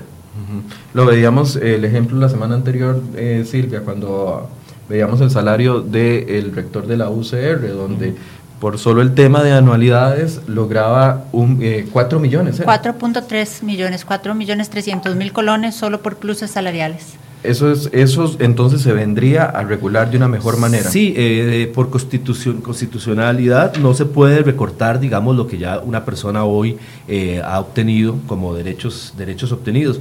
Sin embargo, sí se puede corregir que en el futuro los aumentos sean inferiores a lo que se ha dado hasta ahora. Y que además, en este caso, exista una evaluación real. Actualmente también existe una evaluación, pero es como automática. Básicamente, eh, todos los trabajadores reciben un excelente, un muy bueno, y con eso tienen automáticamente el derecho a... Ahora se crea un sistema de evaluación que efectivamente contiene objetivos específicos para cada para, para, el trabajador específico, ¿verdad? Entonces, eh, cada persona tiene que eh, ganarse ese incentivo cada año para que lo reciba y es de un monto menor. El tema de carrera profesional. Eh, el tema de carrera profesional. Ya no se le pagarán los puntos cuando el gobierno central o la institución sea quien, lo, quien pague la capacitación. y cuando tampoco cuando el título es requisito para obtener un, puesto. tal, vez expliquémosle a la gente, porque mucha gente no entiende, como la mayoría de trabajadores somos del sector privado, no entendemos por qué a mí me gana un plus por tener una prohibición de ejercer en otro lado. Si yo trabajo para hacer y trabajo para hacer y punto. O, vea, por ejemplo, yo le voy a comentar, yo trabajé un año en la Asamblea Legislativa y por cada curso que yo llevaba dentro de la Asamblea Legislativa, a mí me pagaban un monto extra. Claro yo, a mí me parecía rarísimo. ¿Cómo es que un curso que me daba el Departamento de Protocolo de la Asamblea Legislativa, que me daba un cartoncito impreso ahí mismo, ya me pegaban automáticamente un, un, plus más? Hay dos, dos, dos, eh, vamos a ver, la carrera profesional son puntos adicionales que usted acumula y que le van pagando y le suben el salario por títulos o por cursos que usted lleve, ¿verdad? Eso es lo que se entiende hasta ahora. Pero en la actualidad lo que está ocurriendo es que usted necesita ser licenciado para acceder a un puesto aparte, adicionalmente se le dan puntos profesionales por tener esa licenciatura, que de por sí era un requisito para acceder a ese puesto y para ganar el salario base de ese puesto. Eh, eso se elimina. O sea, si el curso es requisito para acceder a ese puesto, no se paga como punto de carrera profesional. También se elimina los cursos que la misma institución pague, que es lo más frecuente en la institución pública, ¿verdad? Que sea la misma institución la que pague cursos de especialización, lo cual está muy bien, de capacitación de sus de sus funcionarios y funcionarias. Pero eso, si ya la institución está invirtiendo en la formación de esa persona, no tiene sentido que la, que la institución tenga que pagar además por ese curso que le dio un adicional. Es como la discrecionalidad, por ejemplo. Hay un, plus de discrecionalidad. Eh, a ver, es una condición esencial, no solo en la empresa pública, en la empresa privada, que usted sea discreto con la información de la empresa, con la información de la institución es una condición esencial de un trabajador. Es decir, eh, aquí mismo en CERE hoy eh, hay una condición, o sea, hay un, es deseable que todo trabajador de una empresa sea discreto, tenga confidencialidad de la información especial que maneja el medio de comunicación y no por eso se le tiene que pagar un adicional por cumplir algo que debería ser básico. Recuerdo hace unos años hice un reportaje cuando trabajaba en otro medio sobre el tema de los de las capacitaciones y recuerdo que existía incluso hasta un abuso porque personas, por ejemplo, yo periodista me iba, trabajaba para el sector público, pero me iba y sacaba un curso de Excel, un curso de Photoshop, un curso en cualquier lugar y lo iba y lo acreditaba para que eso automáticamente me subiera el salario con esta medida, entonces ya esto no se permitiría. No, se, permite, existe la carrera profesional y los puntos de carrera profesional, pero para cursos muy específicos que efectivamente afines, afines y que usted, que que de verdad le vaya a aportar a la calidad del trabajo que usted hace en la institución y que usted haya tenido que invertir por llevar ese curso. Si usted lo pagó en una institución privada o lo pagó en, una, en cualquier otra institución, eh, ahí sí se reconoce porque usted hizo una inversión y además lo que estudió va a permitir que su trabajo en el sector público sea mejor. Hablemos de las anualidades, retomemos el tema de las anualidades porque le, pasamos muy rápido. Eh, esto pone un tope dos topes, uno para los profesionales y un segundo tope para los no profesionales. Me llama la atención de que es más alto para los no profesionales. Sí, es una... ¿Por qué? Es porque son salarios más bajos. Entonces la idea es que equilibrar, o sea, ayudar un poco a que los salarios más bajos del sector público tengan un plus un poquito mejor que el que tiene el salario profesional, que son salarios siempre muchísimo más altos. ¿Qué pasaría utilizando de nuevo el, el, caso del rector de la UCR que ahorita tiene un, me parece que es 5.5 dentro de la convención colectiva de la UCR que agrega 5.5% del salario por cada año eh, trabajado, ¿es así? Sí, correcto. Todas las, todas las anualidades a partir de la entrada en vigencia de la ley pasan a ser, en este caso, de un 1,94.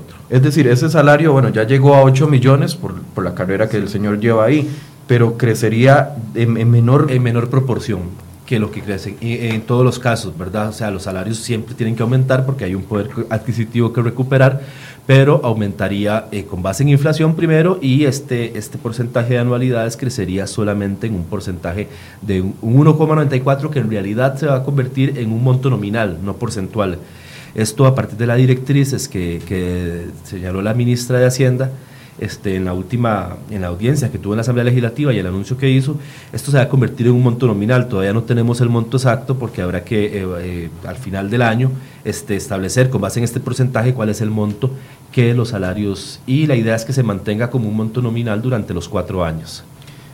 Topes a salarios. El tema de los salarios y de las pensiones de lujo ha sido un gran distorsionador de esta discusión y durante esta última semana cada vez que hacemos un programa eh, con algún eh, de los temas, la gente sigue insistiendo en el tema de las pensiones de lujo y sigue insistiendo en los salarios de lujo. ¿Cómo modifica este proyecto que está en discusión, que al mismo tiempo eh, establece el 1% para la canasta básica, pero por otro lado tiene este componente de contención, cómo regula el tema de los topes a salarios. Pone un tope a todos los salarios del sector público, incluyendo los de los jerarcas de los supremos poderes, incluyendo al presidente de la República eh, a los, y a todos los jerarcas del Estado, de las instituciones autónomas, de todos los poderes del Estado, de las municipalidades, es decir, es, general, incluye un tope en los salarios, donde este, el salario más alto es, como es lógico, el salario del presidente de la República, que no puede superar 20 veces el salario mínimo de ley del decreto de salarios, es decir, el, esto es alrededor de 290 mil colones, es el salario tope que puede tener, que tendría el presidente de la República, y de ahí para abajo hay una escala una escala de salarios que empezaría a... Es decir, el presidente seguiría ganando los 5 o 6 millones que gana actualmente, pero no tendríamos profesores universitarios, no tendríamos directores, en el CONAVI, en el COSEBI, en el MOP, eh, en, en la Caja del Seguro Social, donde la Nación reportaba ayer que había muchos funcionarios que ganaban para arriba de los 5 millones. Esto no se podría mantener. yo estaba en ministerios trabajando donde eh, hay por lo menos 15 personas que ganan más que el ministro ¿verdad? Eh, y eso es lo que ha permitido este, este, esta acumulación de privilegios que se ha dado en las instituciones. Claramente, eh, a esas personas, como decía antes, no se les puede recortar ese salario, porque sería inconstitucional, pero sí las nuevas contrataciones entrarían con esos nuevos con esos nuevos requisitos. Y un tema que, que, es ciertísimo, que se ha hablado mucho, es el tema de las pensiones, porque por supuesto, porque a todos nos interesa que este, se corrija el tema de las pensiones. Las pensiones no son un medio para enriquecerse, son un medio para garantizar igualdad, equidad y una y una vejez digna, ¿verdad? No es un medio para... A partir de lo que una, una persona haya cotizado, que sea justo eh, y que vaya de acuerdo con lo que la persona cotizó y no como esas pensiones de lujo donde reciben pensiones millonarias y muchas veces no han cotizado a lo largo de su carrera profesional para recibir ese pago. Correcto. Hay varias, hay varias cosas que se han hecho en materia de pensiones de lujo. Eh, una que, me, que, quiero empezar con esa porque la repiten cada rato es la pensión de los diputados no existe. La gente dice, a, mí me lo dicen en mis redes cada rato.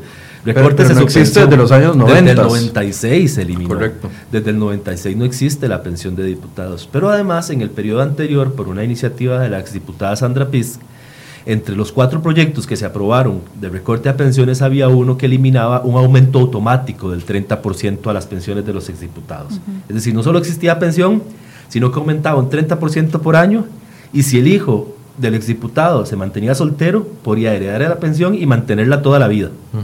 ¿Verdad? Eso se eliminó en estos proyectos, en estos proyectos que se, que se aprobaron en, el periodo anterior. ¿Qué, falta por eliminar en, tema de, pensiones de lujo, Enrique? Bueno, Hay que, estamos esperando la, resolución de la Sala Constitucional que anunció que saldría en estas dos semanas, que hay dos temas centrales ahí. Uno es que por una directriz de don Víctor Morales, cuando era ministro de Trabajo, eh, impuso un tope a las, pensiones de, a las pensiones con cargo al presupuesto nacional. Ese tope es de una ley viejísima que estaba vigente pero nunca se había aplicado. Es un tope de 10 veces el salario más bajo de la administración pública. Eso se impuso, claramente vinieron un montón de recursos de amparo contra la directriz. La sala constitucional rechazó los recursos, pero eh, indicó que tenía que aplicarse, que lo que correspondía a acciones de inconstitucionalidad, se presentaron acciones de inconstitucionalidad y estamos a la espera que se resuelvan. Si la sala resuelve favorablemente a la directriz del entonces ministro, este, eso significará un ahorro de alrededor de 11 mil millones de colones al año en esas pensiones específicas. Y la otra que está pendiente de resolver de la sala constitucional es la de la ley orgánica del Poder Judicial, que crea una obligación especial para las pensiones de los funcionarios del Poder Judicial, que también se ha hablado muchísimo que eran exorbitantes, y crea contribuciones de entre un 25 y un 55%, es decir, que de, los 10 millones que yo tengo de pensión, eh, me toma tengo que dar, el impuesto, digamos, o la contribución que corresponde es de un, de, un 55% de esa pensión. Que ya se aplicó, correcto. Ya se aplicó en el caso del magistrado, ex magistrado y expresidente de la Corte Suprema de Justicia, don Carlos Chinchilla, que salió del, del puesto y originalmente 8.9 eh, millones y se fue con un poco menos de la mitad, que es una pensión muy alta, pero que ya se le aplica este, este sistema nuevo. Correcto. En, en este caso del en este caso particular del proyecto 20.580 también tiene otro recorte de pensiones y es vía impuesto de renta. Actualmente usted paga un 10% de impuesto de renta si, tiene un salario o una pensión entre los 799 mil colones y el millón 200 mil colones. Y paga un 15% si gana más de un millón 200 mil colones. Eso es todo lo que existe. Con la reforma se crean nuevos escalones.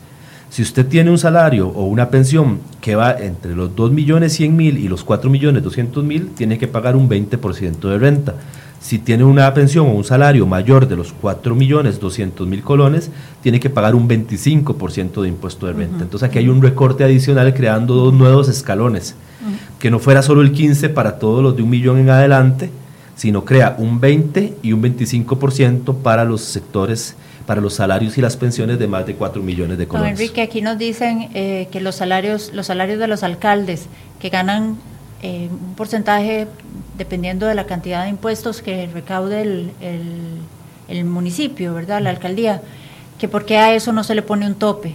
las reformas en relación con, los salarios sí incluye a las municipalidades.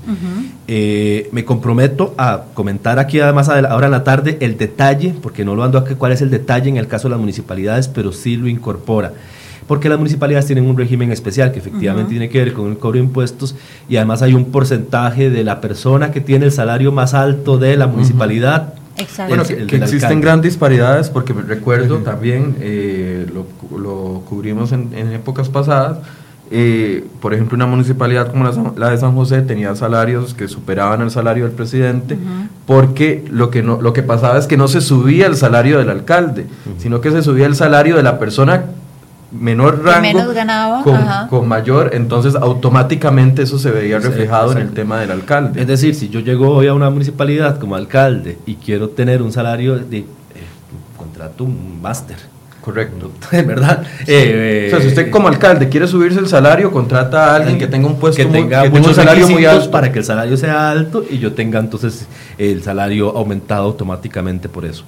Eh, estas, estas reformas incluyen el régimen municipal, incluyen muchos, muchos temas en el régimen municipal. El detalle, porque sí me gustaría como que fuera muy claro, porque una de las cosas que, que, estamos intentando es basarnos muchos en datos para eh, combatir un poco esas campañas de desinformación, ¿verdad? Que, que uno escucha incluso a colegas diputados decir, les van a recortar el salario, no es cierto que uno escucha a colegas diputados Nos pregunta, perdón que lo interrumpa, pero me parece que esto es importante. Nos pregunta uno de nuestros seguidores que dónde puede encontrar el proyecto que se está discutiendo tal cual en este momento en la corriente legislativa. El proyecto ya tiene que estar en el servidor de la, de la, asamblea, este, pero con todo gusto se los podemos compartir ahora también en el, en el, en el link de la, de la publicación. Perfecto, y nosotros nos comprometemos a publicarlo completo dentro del sitio web para que la gente lo pueda descargar y lo pueda leer. Esa es una versión al día de hoy, hoy a las 9 de la mañana que tuvimos la sesión de plenario, se inicia el proceso de mociones de reiteración. ¿Qué, pasó? Porque sí, tal vez expliquémosle a la gente. La gente piensa de que está en, eh, en poder de la presidencia de la República tomar determinaciones sobre el proyecto de ley. Está en la Asamblea Legislativa en este momento. Está en la Asamblea Legislativa y cuando la gente dice desconvoquen, no existe tal cosa. Eh, como desconvocar. Estamos en periodo ordinario. Los, huelguistas están exigiendo que se desconvoque. que eso no existe. no puede pasar. No existe tal cosa como desconvocar. Lo que podemos hacer es, lo que puede pasar es que se archive el proyecto, que se, que se rechace o lo que sea, pero la discusión continúa. No es el periodo extraordinario donde el presidente puede convocar o desconvocar proyectos. En este periodo el proyecto simplemente continúa porque además está, está siguiendo con un mecanismo especial que es el mecanismo este de vía rápida que le aplicamos. Eh, entonces, acabó el proceso en comisión, quedó el texto como está hoy. Ahora, los diputados y diputadas pueden reiterar mociones que hayan sido rechazadas en la discusión de comisión. Si a mí me rechazaron algo que yo quería, una exoneración, yo puedo reiterar la hora en plenario para que se discuta. Todo con plazos acotados. Hoy a las 9 de la mañana inició el proceso de recepción de mociones de reiteración y termina hoy a las 6 de la tarde. Apenas termine la sesión de la tarde, acaba la recepción. Estas son las horas que, tiene, que tenemos para presentar mociones que se tengan que discutir luego en la Asamblea. A partir de estas mociones de hoy, la presidenta las acumula todas, se las lleva a estudio y, puede, y resuelve cuáles son admitidas y cuáles no, con una lista de criterios. Entonces, depende de cuántas sean, puede resolver mañana mismo o puede durar dos días porque pueden haber 1.800 mociones perfectamente, ¿verdad? Entonces ella tendrá que hacer el análisis y resolver si admiten todas o estas se rechazan porque son iguales, estas se rechazan porque son eh, inconexas, diferentes criterios de por qué admitir y por qué rechazar. Don eh, Enrique, algo que se discutió ya en la comisión, ¿se puede volver a discutir en plenario? Por ejemplo, eh, uno de los temas que más roncha levanta es el tema de los impuestos o las exoneraciones a las cooperativas y siempre se pone el, el tema de Dos Pinos. Eso quedó fuera en comisión. ¿Esto se puede incluir dentro del nuevo proceso de trámite o no? Si hay una moción que haya sido rechazada en comisión y la fracción decide reiterarla, sí se puede volver a discutir en comisión. Este tema de las cooperativas es uno de esos temas donde, donde no se ha dado toda la información, ¿verdad? Yo, digamos, hacemos un, creo que todos desde el Ejecutivo y la, fracción legislativa tenemos a veces que hacer un, reconocimiento autocrítico de que tal vez es tan complejo el proyecto que no, da, no se da toda la información necesaria. Dos cosas, sin decir acá si eh, cuál, cuál va a ser la decisión final sobre el tema de las cooperativas, pero hay dos cambios importantes que ya se dieron en el texto actual. El que, ya está metido. Ajá, el que ya está. Para, no, para no decir las cooperativas las dejamos igual, no es cierto. Los el impuesto de renta que pagan los excedentes distribuidos a los asociados de las cooperativas pasó de un 5 a un 10%, se duplicó. Pagarían el, doble del impuesto de el doble las personas que reciben excedentes de las cooperativas. Los certificados de ahorro emitidos por las cooperativas se, se están grabando por un 15, en un 15% de impuestos. Es decir, sí se toca el tema cooperativo en alguna medida. Pero se toca en, en, cuanto a los beneficios que reciben, en los excedentes que reciben los, los cooperativistas agremiados a X o Y cooperativa, pero la cooperativa en sí... Sí, la cooperativa no, no se le tasa con renta como cooperativa eso fue un acuerdo que existió entre todas las fracciones legislativas y el sector cooperativo y que se consideró más conveniente en ese momento que la forma de grabarlo era grabar lo que cada persona gana de excedente de esa cooperativa. Eh, porque las cooperativas ya tienen otro tipo de cargas que le llaman parafiscales, que son porcentajes adicionales que pagan en capacitación y otros, otros aspectos. Pero este, sí es importante, digamos, señalar que efectivamente se toca, ¿verdad? Porque a veces se dice como cuando dicen se quiere perdonar a los grandes evasores. Eso le iba a decir, porque aquí don Alberto González nos dice, ya que leen los comentarios, pregunta acerca de las exoneraciones y la evasión de las empresas. Con evasión hay dos cosas importantes. Una, un, varios temas que se han, varias acciones que se han tomado en relación con la evasión. Eh, la más importante dentro del proyecto es el IVA. O sea, eh, esto, hay que, esto hay que aclararlo. El IVA es un impuesto deducible entonces, como cuando yo pago IVA y el proveedor del producto, materia prima que yo compré, paga IVA y toda la cadena de producción paga IVA, a mí me conviene declarar los impuestos porque de esa forma puedo deducirlos. Entonces el IVA es una herramienta más eficiente contra, contra la evasión. Eh, también incluye una, una norma antiparaíso fiscal que impide que yo reconozca, que yo declare como deducibles operaciones que realicé en paraísos fiscales. Ya, eso ya no, ya no voy a poder deducir operaciones que hago en países que han sido declarados paraísos fiscales. Eh, luego, hay algunas acciones que se han ido tomando en las leyes que se aprobaron también en periodos anteriores, como la ley contra la evasión fiscal, que eh, aumenta los, las multas para ingresos de mercancías ilegales, falsas y sin permisos persigue el contrabando a partir de los 5 mil dólares y no de los 50 mil, como existía antes. Y también la ley de mejorar la lucha contra el fraude fiscal, que crea el, famoso registro de accionistas, para que ya no sea un secreto quién está detrás de cada sociedad anónima y que se pueda perseguir la, evasión. Eh, en este tema, cuando se dice, tal vez hay un tema que se, también se ha, se ha mal informado bastante, es el tema de la amnistía que se crea en el proyecto. ¿Qué es una amnistía? Es que hay un grupo de empresas que están morosas. Hay un grupo de empresas, bancos y demás que están morosos. Lo que hace el proyecto es abrir durante tres meses un periodo para que estas empresas que están morosas y bancos paguen el principal de la deuda y se le condonen los intereses y la multa por un periodo de tres meses. Es un arreglo de pago. Es un arreglo de pago donde usted va a pagar el principal. Esto va a motivar una que las empresas que están al, que no quieren estar morosas, pues se pongan al día, porque van a tener esa condonación de multas e intereses. Pero ojo, dos cosas. El, el principal lo tienen que pagar, sí o sí. Eh, son solo tres meses. Si usted no se acoge a la amnistía, usted sigue en su proceso de juicio y demás, pagando la multa con intereses y demás, pagando la deuda. Eh, y esto va a permitir una recaudación importante. Si hay un porcentaje de personas que se acogen a la amnistía similar a la última amnistía que hubo en el país, que fue en el 2003, eh, la administración Pacheco. En la administración de, don Abel Pacheco, eh, se estima que esto puede recaudar alrededor de un 0,8% del, del PIB. Es una recaudación bastante significativa la que podríamos tener en un periodo corto de tres meses. Don Enrique, ¿en qué capítulo está lo de los paraísos fiscales? Nos pregunta aquí un lector que está con nosotros. En el capítulo de medidas contra la evasión, elusión.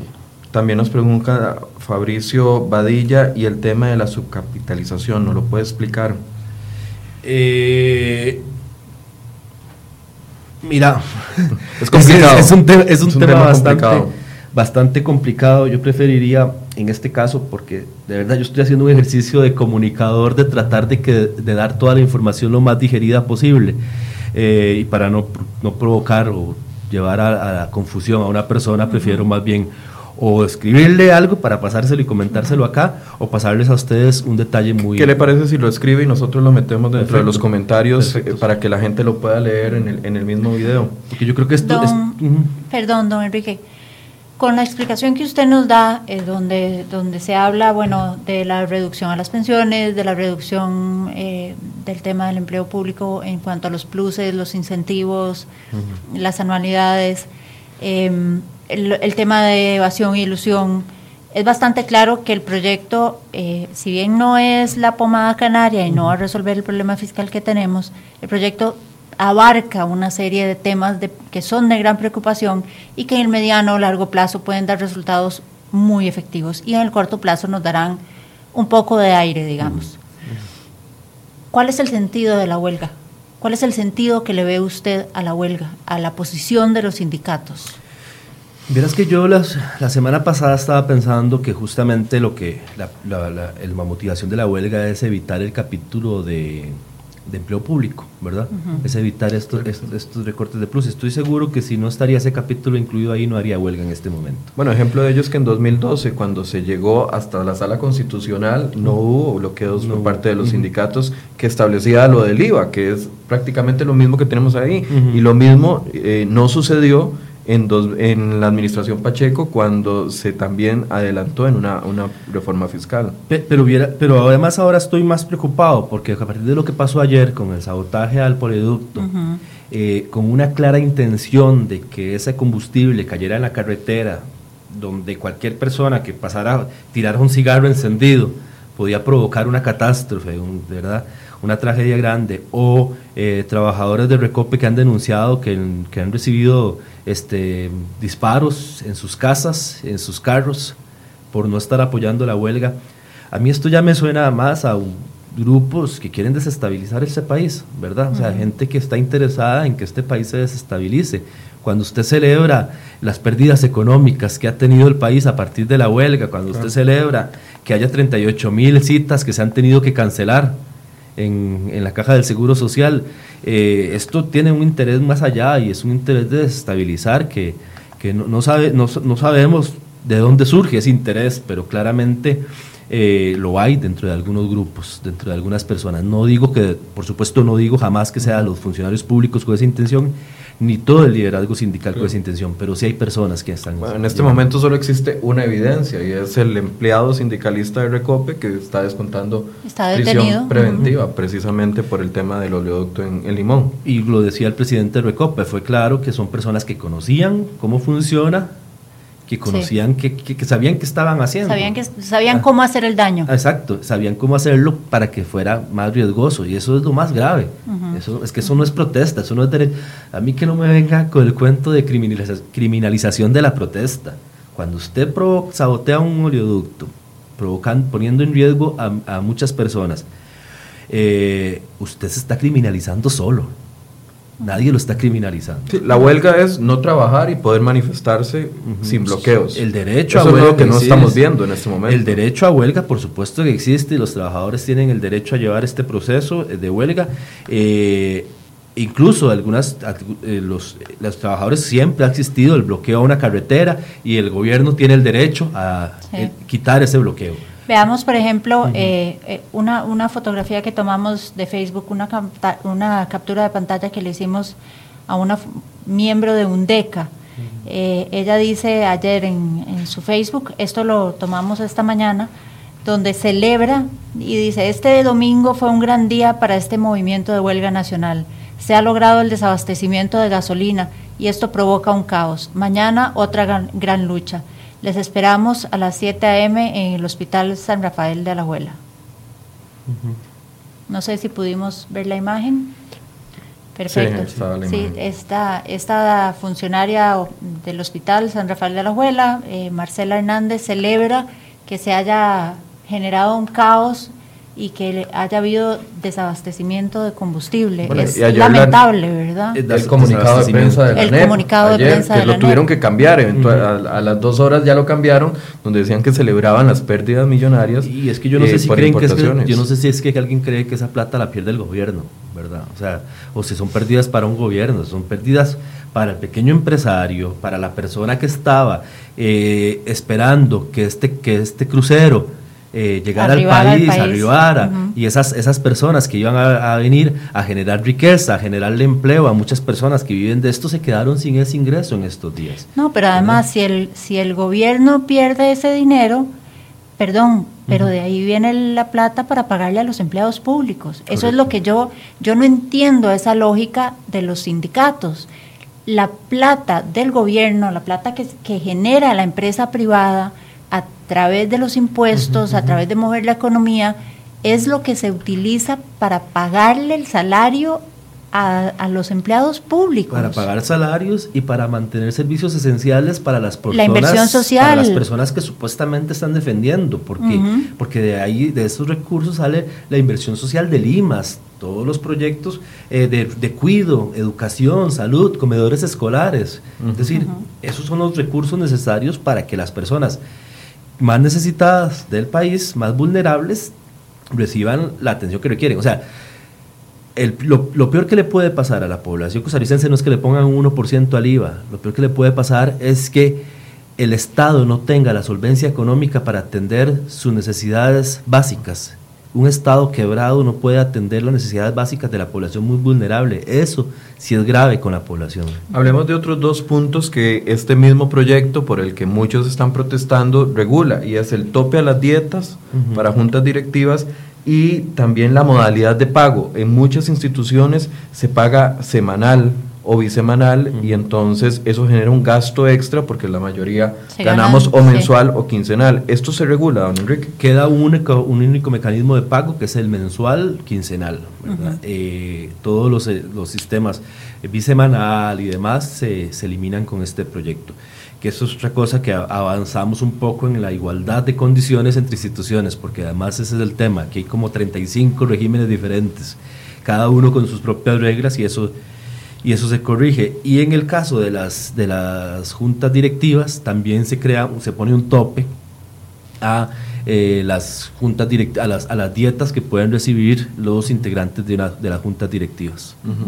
Porque recuerdo, por ejemplo, algunas eh, juntas directivas, y tengo clarísimo el caso del Banco de Costa Rica, por obvias razones, durante este último año hemos trabajado mucho ese tema, y eh, por ejemplo, la influencia que tiene un directivo en todas eh, las me escapa la palabra, subsidiarias, pero las subsidiarias de los bancos. Entonces recuerdo que, por ejemplo, algunos miembros de la Junta Directiva General del BCR, y sucede en todos los bancos del Estado, no es solo en el BCR, al mismo tiempo tenían dietas no solo por la Junta Directiva del BCR, sino por pensiones, por el tema del puesto de bolsa, en diferentes puntos. ¿Eso se regula o, se mantiene? No, sí se mantiene, se pone el tope a las dietas y además se estipula en cuántas este, juntas directivas. sí, en cuántas de estas, eh, esto que vos decías, las subsidiarias, y demás, puedo participar y cuánto puedo recibir por esas, por esas dietas adicionales de, de estas.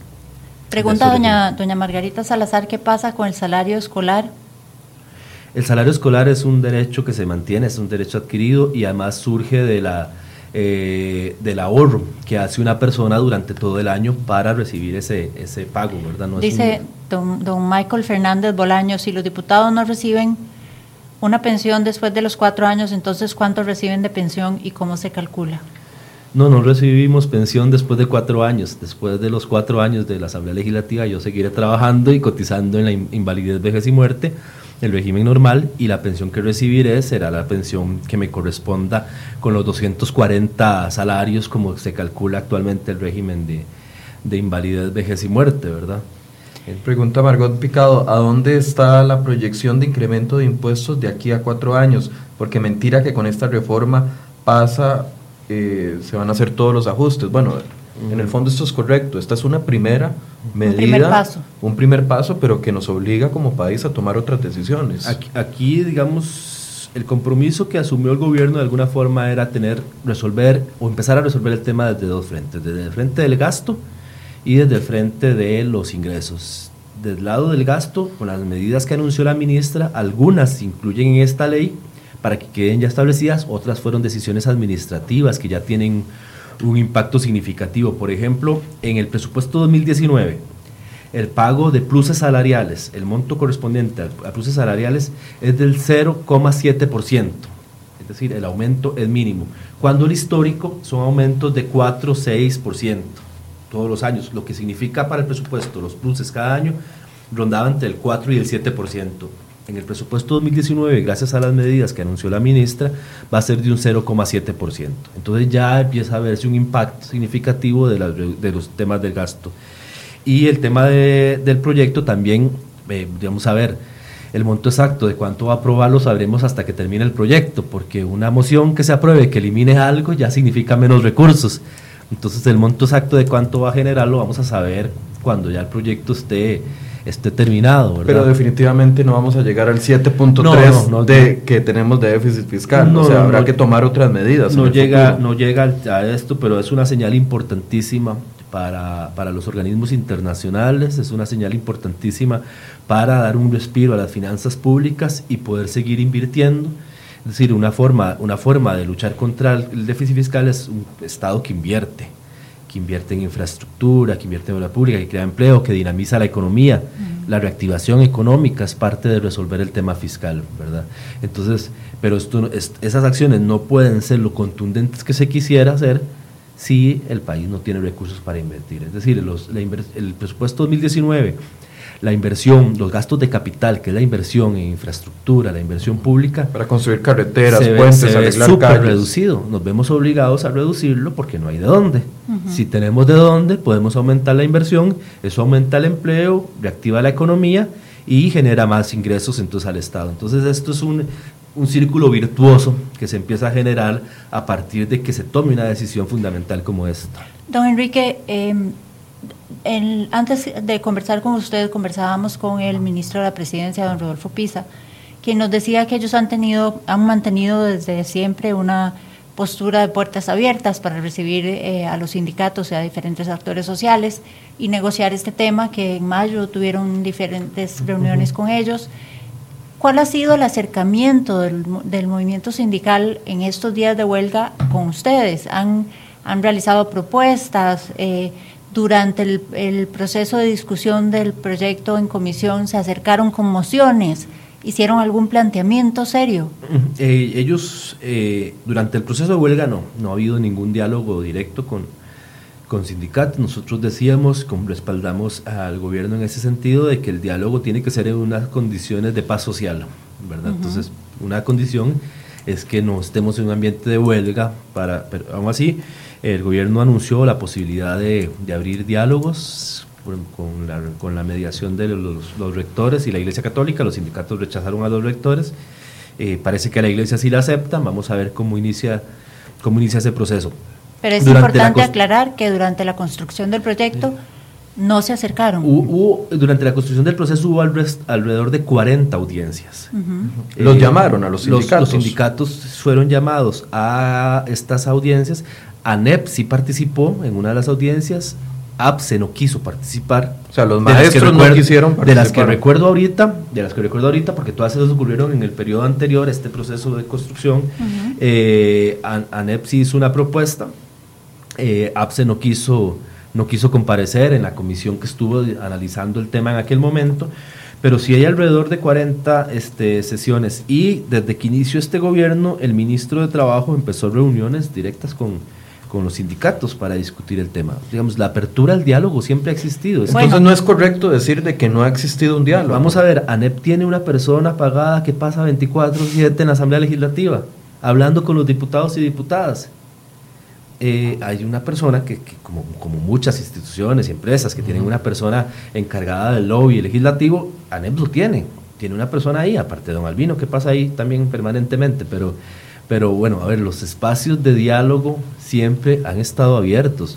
lo que pasa es que hay un momento de tomar decisiones y decir, ok, lo posible dentro de este, porque además en la asamblea lo que la gente tiene que recordar es que estamos las personas que la gente puso en la Asamblea Legislativa. Y la composición de la Asamblea Legislativa es diversa porque la ciudadanía costarricense quiso que fuera diversa. Y tenemos que ponernos de acuerdo. Esta no es la reforma fiscal perfecta para el PAC, ni para Liberación, ni para la Unidad, ni para ningún partido. Es la reforma fiscal posible con la composición que la ciudadanía quiso que tuviera en la Asamblea Legislativa. Quiero, quiero leer algo que me parece muy importante. Esta mañana el ministro de Seguridad dio una conferencia de prensa donde habló sobre el tema del sabotaje al polioducto y, otro tipo de, temas de seguridad. Hizo un llamado a la calma, eh, hizo una advertencia de que no iban a tolerar este tipo de actividades. Después sostuvo una conversación vía telefónica con, don Albino Vargas, gracias a los colegas de Repretel, que los tuvieron a ambos en la vía telefónica y hubo ahí un intercambio. Don Michael Soto Rojas, ministro de Seguridad, insistía en el llamado al diálogo y don Albino decía que no, que eso no era cierto que, y que necesitaban un documento, que los papelitos hablaban. Don Michael Soto hace cuatro o cinco minutos eh, envió un Twitter donde dice, don Albino Vargas, el presidente hizo una declaración pública llamando al diálogo desde el viernes. Si ustedes consideran que es necesario un documento, el ministro de Trabajo se lo acaba de hacer llegar. Es decir, el gobierno ya envió un documento formal de convocatoria para negociación, para sentarse a discutir, a hablar al, a don Albino Vargas, que tanto lo reclamaba. Don Albino, la bola está en, su, en el, su lado de la cancha y han tenido una negativa absoluta. El mismo presidente le envió una nota antes de la huelga, antes de que iniciara la huelga, invitándolos a el despacho del presidente a conversar.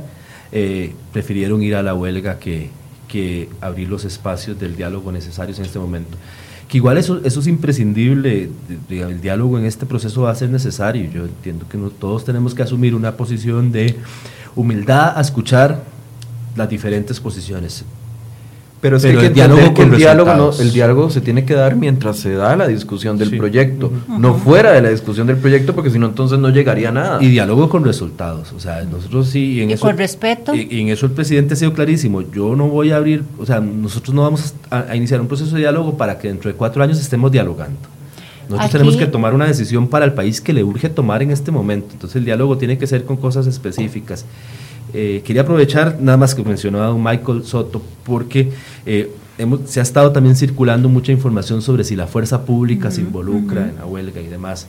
Yo creo que como ciudadanía tenemos que hacerle un gran reconocimiento a la fuerza pública. Enorme. Son las personas que ponen el cuerpo, y yo los vi en la Asamblea Legislativa, recibir palos, recibir golpes, recibir gritos, recibir insultos, piedras, y mantenerse ecuánimes y... Eh, y profesionales evitando que la violencia aumentara ahí. Entonces yo creo que, y, efectivamente, las condiciones de los policías en las delegaciones y en muchos lugares no son las mejores, hay condiciones muy, muy deprimentes para ellos. Eh, y en este momento yo creo que si no fuera por la fuerza pública tendríamos los puertos tomados, el aeropuerto tomado, las torres de telecomunicaciones, quién sabe cómo, ¿verdad? Entonces, Hay que hacerle un reconocimiento no solo a la fuerza pública, sino también al ministro de Seguridad Pública, don Michael Soto, que como él lo dijo, él es un policía, él es él tiene experiencia de calle, es un hombre que sabe lo que está haciendo y que ha mantenido un control eh, impresionante de los cuerpos policiales y de la violencia en general en el país.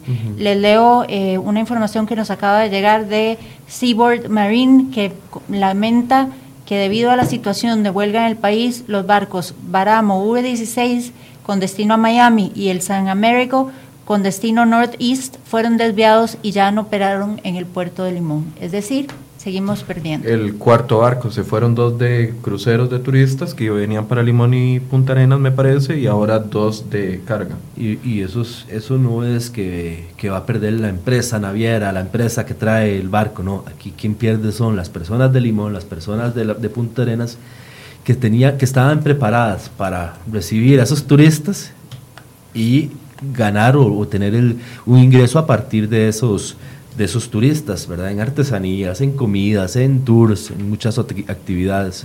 Quiero recordarles que a esta, este diálogo que tenemos esta mañana invitamos a algunos de miembros de los sindicatos, sin embargo no quisieron participar con nosotros el día de hoy. Vamos a ver, ellos en la mañana hicieron conferencia de prensa, al menos los sindicatos médicos, para decir que el movimiento se mantiene en algunos servicios y aclararon que incluso eh, un servicio tan básico como es el servicio de quimioterapia se está viendo afectado. Vamos de nuevo con nuestro compañero eh, Josué Alvarado, quien tiene una actualización de lo que ha sucedido en las últimas horas. Adelante, Josué. Gracias Silvia. Michael, nos encontramos ahora desde el Hospital San Juan de Dios y justamente nos encontramos con la directora de ese centro médico, quien nos actualizará un poquito la afectación de la huelga para este lunes en el Hospital San Juan de Dios. Doña Eliana Balmaceda, muchas gracias por eh, acompañarnos y por brindarnos este espacio. Tal vez si nos resume un poquito cuál ha sido la afectación en estas primeras horas.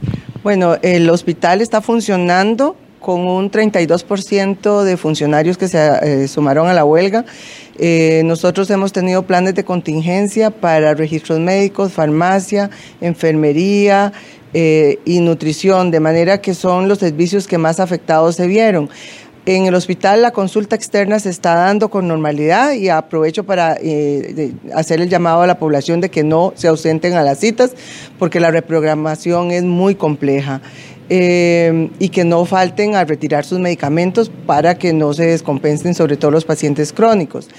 Eh, emergencias está funcionando con normalidad, hospitalización está funcionando con normalidad. Sí tenemos una afectación de un 85% en salas de cirugía. Este, tenemos solamente cinco equipos. Hoy se está haciendo una extracción este, eh, para un trasplante de donador cadavérico, que eso nos, nos topa una sala prácticamente durante eh, todo el día. Entonces estamos trabajando con cuatro equipos para emergencias y tenemos... Eh, dos emergencias muy calificadas que ya se están abordando. El servicio de quimioterapia, eh, radioterapia está funcionando, la consulta de oncología también, de manera que nosotros estamos funcionando con relativa este, normalidad. Sí, este, tenemos el personal agotado, ¿verdad? Por ejemplo, las enfermeras tienen un turno de 12 horas. Tenemos ya ocho días de estar con turnos de 12 horas y el personal muy desgastado porque la gran mayoría eh, de, personal que se fueron fueron asistentes de pacientes auxiliares que enfermería los está asumiendo. Justamente eso le quería preguntar porque el llamado a huelga es indefinido, todavía no, no se sabe cuándo va a terminar. ¿Cómo van a atender ustedes este agotamiento del personal que se ha mantenido trabajando durante los días de huelga? Bueno, yo creo que en el, el personal que maneja el hospital tienen una mística y una entrega que siempre los ha caracterizado y yo quiero reconocer que en esta ocasión pues han estado eh, luchando y sobrecargándose para poder brindar el servicio. Creo que enfermería y su jefatura, la dirección de enfermería, ha estado haciendo roles y está dándoles un día libre eh, dentro de las posibilidades, se ha estado llamando a personal y suspendiendo vacaciones al personal de enfermería para ayudar a cubrir eh, todo esto. Los médicos acá pues se han mantenido al margen y han estado colaborando, eh, dando la consulta, pasando la visita, colaborando en los salones incluso este, para toma de muestras, etcétera, de manera que el hospital funciona, sí con una afectación importante en sala de operaciones. Ya para finalizar, doctora, tal vez si usted nos explica un poquito cómo han atendido la emergencia con servicios generales, por ejemplo, lavandería. ¿Cuáles han sido las medidas que han tenido que tomar para que esto no se convierta en una problemática durante los días de huelga? Bueno, eh, la, la parte de ropería es una parte crítica. ¿verdad? Eh, a nivel hospitalario, nosotros teníamos planes de contingencia en ese sentido, tenemos un contrato para la compra de eh, ropa descartable que es la que hemos estado utilizando en sala de operaciones y este, se amplió un poquito el contrato para eh, sábanas descartables. Eh, abunado a esto, bueno, el hospital no tiene lavandería, sino es la lavandería, este, la Cenencia Ledón, que pertenece a, la gerencia de logística, que ha estado desarrollando estrategias y ingentes esfuerzos. La ropa este, de toda la semana pasada se logró sacar en horas de la madrugada para su lavado y han estado haciéndonos entrega de ropa limpia. Eh, nos ha faltado, digamos, ropa, eh, pijamas. Eh, pero se le pidió al personal, al, personal de enfermería que le solicitara y hemos estado pidiendo a los familiares que traigan su pijamita, este, a los que tengan posibilidad. Sin embargo, este, a través de la, de la gerencia de logística, la gerencia médica y el, centro de, emergencias, este, nos han, estado dotando de, de ropa limpia a través de estas lavanderías en forma privada.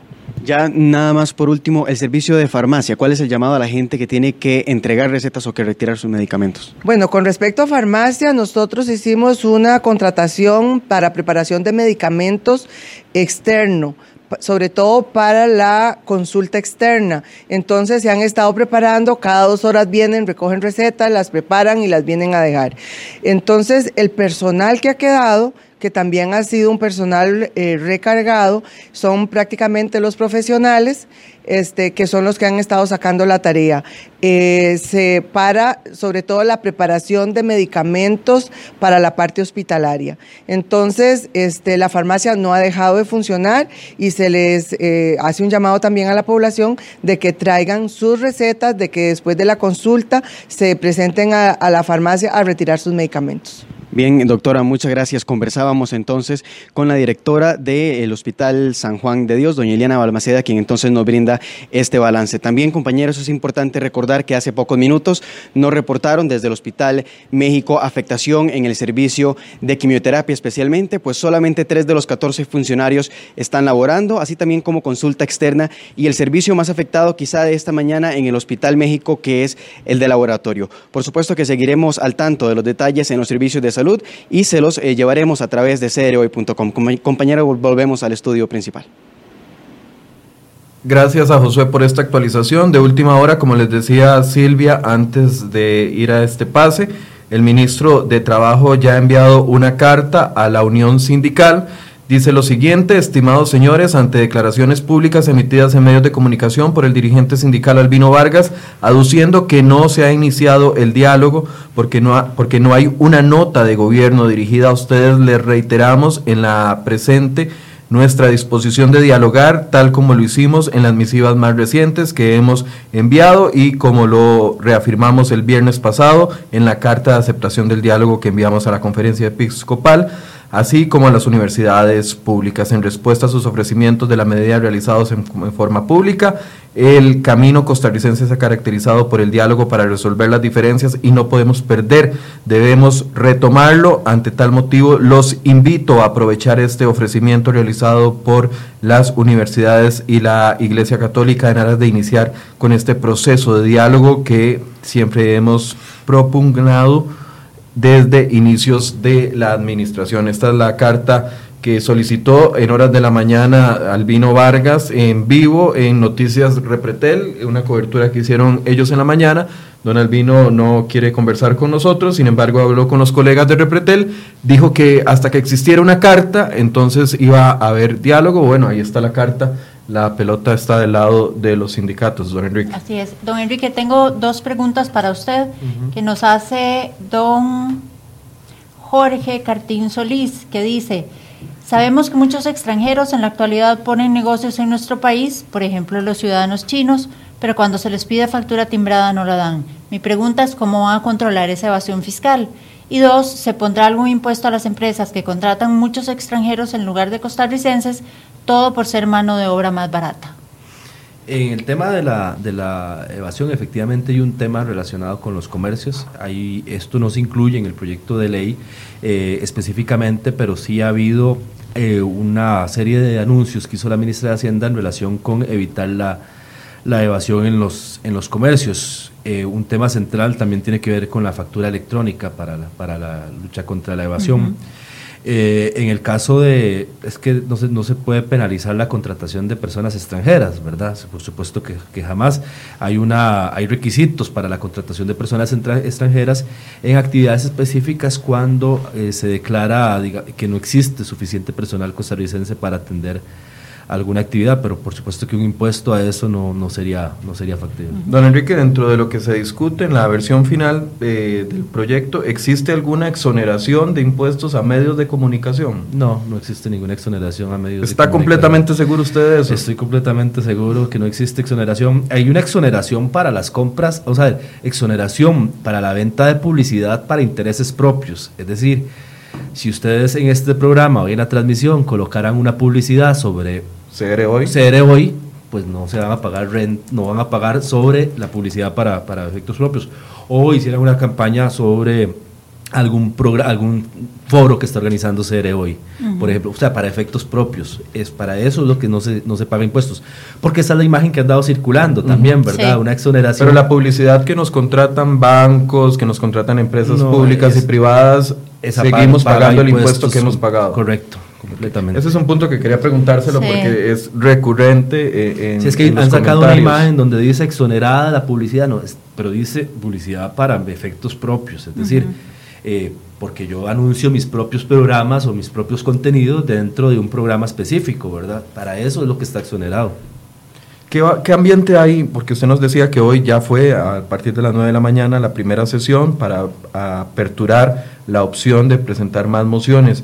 ¿Cuál, es el, cronograma y cuál es el ambiente que se vivió en la Asamblea Legislativa esta mañana eh, con esta primera sesión? ¿Cuántas sesiones son?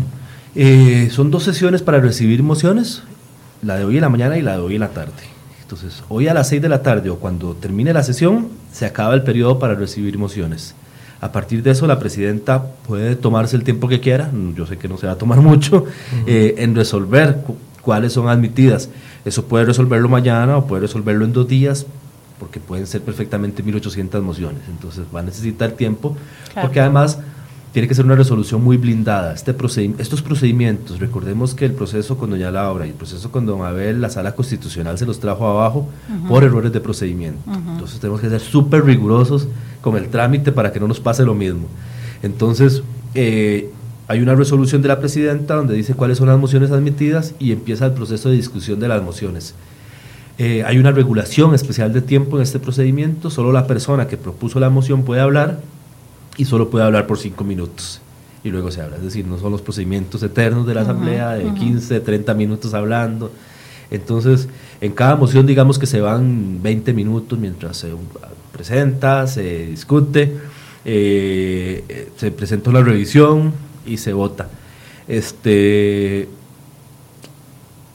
dependiendo de cuánto dure también, una vez que terminemos de revisar las mociones, hay que publicarlo, el texto, eh, y consultarlo, porque es un texto modificado. Entonces, por principio publicidad, tenemos que mandarlo a publicar, que eso será bastante más rápido. El proceso de consulta es el que puede durar un poco más, porque son 10 días hábiles. Entonces, ahí digamos que hay un pase de dos semanas mientras el proceso se consulta a las instituciones para poder entrar luego ya en el proceso de votación. Dice, ah, perdón, dice don Mitch Sai ¿Cuándo arreglan lo del espectro de explotación por televisoras y radio? Eso es importante porque también eso lo han querido mezclar con el tema del, plan fiscal. Son dos, dos temas totalmente diferentes. En Cere Hoy usted puede encontrar un reportaje que hizo Michael Soto sobre, sobre el tema. Es importante decir que nosotros como medio de comunicación no utilizamos el espectro, eh, nosotros lo que utilizamos es Internet. Son dos temas totalmente diferentes y pregunta a un señor que cuánto pagará Florida Bebidas por el uso del agua. Eso también tiene que ver con otro tipo de proyecto, no está dentro del plan fiscal porque es un tema aparte. Ese tema de las televisoras es importante destacarlo porque efectivamente la Contraloría ha señalado que hay que actualizar los cánones y las multas que existen en relación. Por supuesto que estamos de acuerdo en que eso hay que entrarle y desde hace tiempo hay incluso un consenso entre diferentes actores de que es un tema para entrarle. Pero primero, esos recursos tienen un destino específico que tiene que ver con la SUTEL eh, y para y otro fin específico, ¿verdad? No van a la caja única, entonces no tendrían un impacto en el, en el déficit directamente. Eh, y segundo, este, el impacto, si, si, decidiéramos que van a la caja única, lo cual no me parece que estuviera bien porque desarmamos entonces toda la función Esto va para Fonatel, para que pueda hacer proyectos educativos o, y llevar Fonatel y llevamos esa plata a la, a, la, a la, caja única para otras cosas, que sería mínimo, ¿verdad? Mínimo el efecto que tendría dentro del, del déficit nuestro. Es que el déficit hay que entenderlo en esas dimensiones que tiene, ¿verdad? Porque a veces decimos, es que hay que recortar todo el gasto. No, no, o sea, lo que se puede recortar del gasto. El gasto del presupuesto nacional es súper rígido. La mayoría, en el presupuesto 2019, si no fuera por la deuda, hay una reducción del presupuesto en lugar de un aumento del presupuesto. Eh, y esa reducción la sufren las programas sociales, instituciones. instituciones, la inversión, la inversión pública, es, es, una, es un socarse la faja significativo dentro de todas las instituciones. Y eso no siempre es feliz. Por supuesto que hay que recortar gastos superfluos, pero eso no es feliz porque significa recortar inversión y eventualmente recortar programas. Nos dice, nos dice doña Nelly Brenes, esto es lamentable, que en Liberia no hay combustible, que hay cierres y que los turistas están asustados. Estamos haciéndonos daño, costarricenses. Por favor, abramos los ojos. Este movimiento de huelga no le deja nada bueno a nadie. Aquí no hay ganadores. Todos salimos perdiendo con esto, sobre todo cuando estamos afectando una actividad como el turismo, que es de las principales fuentes de ingreso del país. Y el combustible es importante, que eh, por supuesto que Recope y el gobierno está haciendo todo lo posible por garantizar el abastecimiento.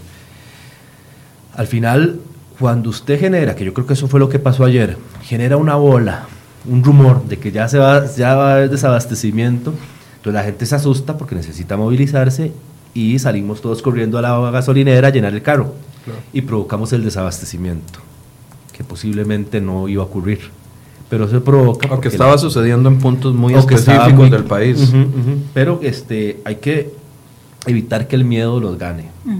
que, en este tema hay que evitar que el miedo, el temor nos gane, porque entonces, efectivamente, si una huelga que no ha tenido un efecto significativo en la suspensión de servicios públicos, ha tenido, porque todas las huelgas lo tienen, pero que no han logrado, digamos, paralizar el país en cuanto a la atención y demás, eh, tendría sus efectos más en, esta, en este miedo, en, paralizar a la población y que yo decida, ya no viajo, ya no salgo, ya me escondo en la casa, me lleno de combustible y de comida porque algo va a pasar. Eso es, hay que, hay que tener a la gente, o sea, la gente tenemos que tener un poco de calma, un poco de calma, de saber que eh, el gobierno va a hacer todo lo, que puede hacer para garantizar el abastecimiento, para garantizar el tránsito, eh, pero que es cierto que hay que empezar, o sea, como ciudadanos, denunciar las afectaciones que estamos teniendo en las presas y en las citas canceladas, ¿verdad? Que estamos viendo ahorita, o alrededor de 1.200 cirugías, por ejemplo, que se han cancelado hasta el día de hoy. Esas son personas que tienen que postergar la incertidumbre o el sufrimiento que significa una, una, operación. Dice don Michael Fernández, los médicos y gran cantidad de empleados públicos reciben hasta el 60% de prohibición. Veíamos que el dato correcto es 50, correcto. o dedicación exclusiva, pero al mismo tiempo tienen sus consultorios incluso fuera del mismo hospital. Se supone que la dedicación exclusiva es para evitar eso y darle oportunidad a otros profesionales. ¿Se controla esto? Bueno, eso es no sé si el plan no, incluye. No, no, no incluye, digamos, el control a lo... Controla la, la, remuneración. Sí, sí, sí, cambia la remuneración. Aquí hay que tener mucho un cuidado especial porque también fue lo que sucedió, por ejemplo, con el tema del desenganche del salario de los médicos. Como este proyecto inició desde el periodo anterior y es un proyecto enfocado en resolver tema, tema fiscal, déficit fiscal, uno puede tener la provocación de meter aquí de todo de todo lo que tenga que ver con gasto, pero lo que puede provocar es una inconstitucionalidad en el proyecto, porque hay una cosa en, en, el procedimiento legislativo que se llama conexidad, que yo no puedo tener en un proyecto algo que no esté relacionado con la razón de ser de ese proyecto. Entonces hay que evitar esa, esa uno puede sentirse provocado agregar aquí algo bueno, que Eso fue un gran debate la semana anterior, tras anterior, cuando don Welmer, don Welmer cede y saca el desenganche de servicios técnicos, dice que no tenía problemas de conexidad y, y, se genera un gran debate. Hay un debate. Y se, y se interpreta como una concesión de, de, el PAC hacia los sectores médicos. Nosotros tomamos la decisión... Que de todos modos se fueron a huelga. que de todos modos ahí están. Y nosotros tomamos la decisión de proteger el proyecto. Aunque eso tuviera un costo, aunque fuera difícil de explicar, aunque Don Welmer lo atacaran por todo lado por, por haber apoyado esa moción, pero no podemos jugarnos el riesgo de arriesgar un procedimiento tan complejo que ha llevado tantísimos meses y que puede ponernos en riesgo la implementación de la reforma fiscal. Entonces, para cuidar el procedimiento, porque ya sabemos, en el periodo anterior, el de, Doña Laura, el proyecto de ley de Doña Laura, se cayó por temas de procedimiento, porque, porque las mociones, porque un día decidieron no discutir más mociones. Algo tan, que suena tan sencillo, eso mató un proyecto de ley de tanta, de, tanta trascendencia. nosotros en este, en estos, y así va a ser las decisiones que tomemos en, en este trámite, va a ser siempre cuidar el proyecto, cuidar porque los efectos la, entrada en vigencia es muy importante. ¿Debilita la caja del Seguro Social y el ICE este proyecto? No, no tiene ninguna... Esa ha sido otra de las... es que se lo estoy leyendo porque Karen, Karen, Garita Borges indica que debilitar la caja y el ICE es, es una de las finalidades de este plan para privatizarla, lo que ha querido durante muchos años y que logran con este proyecto. ¿Toca algún aspecto de la caja del Seguro Social en temas eh, más grandes que lo que ya discutimos en el tema laboral de controlar para nuevos empleados? No, ningún, ningún, tema, ningún tema que afecte. Además es como, eh, vamos a ver, decir que el PAC ha querido hace muchos años cerrar la caja y el ICE, yo creo que no, no corresponde con la historia de, de este partido. Es más, ningún partido político de este país ha querido nunca cerrar la caja del Seguro Social. Nunca. Nadie diría, nadie querría hacer algo como eso. Este, no, no tiene ninguna, ningún impacto. En, impacto tendría no aprobarlo, porque tendría, que o sea, impacto tiene hoy para la Caja del Seguro Social que tenga que contratar los servicios de lavandería aparte. Eso tiene impacto. 30 mil millones que anunció don Román Macaya desde la semana anterior. Impacto va a tener cuando tenga que ponerse al día con las citas y las cirugías canceladas contratando servicios privados para poder ponerse al día ante la urgencia. Eso es, eso es afectar la caja, no este proyecto. Doña Kathleen Godínez Arias insiste en preguntarnos, como lo ha hecho a lo largo de todos estos días, si las televisoras y las emisoras van a pagar como ganan. Sí, señora, eh, tal y como decía don Enrique, las, todos los medios de comunicación van a pagar el impuesto al valor agregado como se debe y el impuesto de renta eh, el tema del espectro es otro tema totalmente aparte por el uso de las frecuencias, pero eso se, se toca en otro proyecto de ley y no aquí en el, en el plan fiscal. Bien, bueno, esto es parte de, la discusión que se ha dado. Lo que queremos dejar claro es, eh, sabemos que don Enrique ya se tiene que retirar, dejar claro de que el componente de recorte es uno de los más importantes. Incluso el componente de recorte eh, impacta más el plan que el mismo impuesto, el 1% de impuesto de ventas a valor agregado. Es un proyecto que se complementa, ¿verdad? Es este, un capítulo importante de recortes que tiene que ver con empleo público. Eh, la amnistía, que todo el mundo entiende como una perdón, no es un perdón, es una obligación de pagar durante un periodo de tres meses, se le condonan los intereses, pero póngase al día con, la, con el Estado, con las finanzas. Y eso va a generar también recursos inmediatos, además, porque sean en tres meses. Eh, la, ¿quién, paga la, ¿Quién paga la reforma? Eso es importantísimo, como se ha estado señalando en los últimos, en los últimos ¿Son los sectores más pobres? No, no son los sectores más pobres. El 80% de los recursos que se financia con esta reforma lo paga el 20% de la población con más recursos.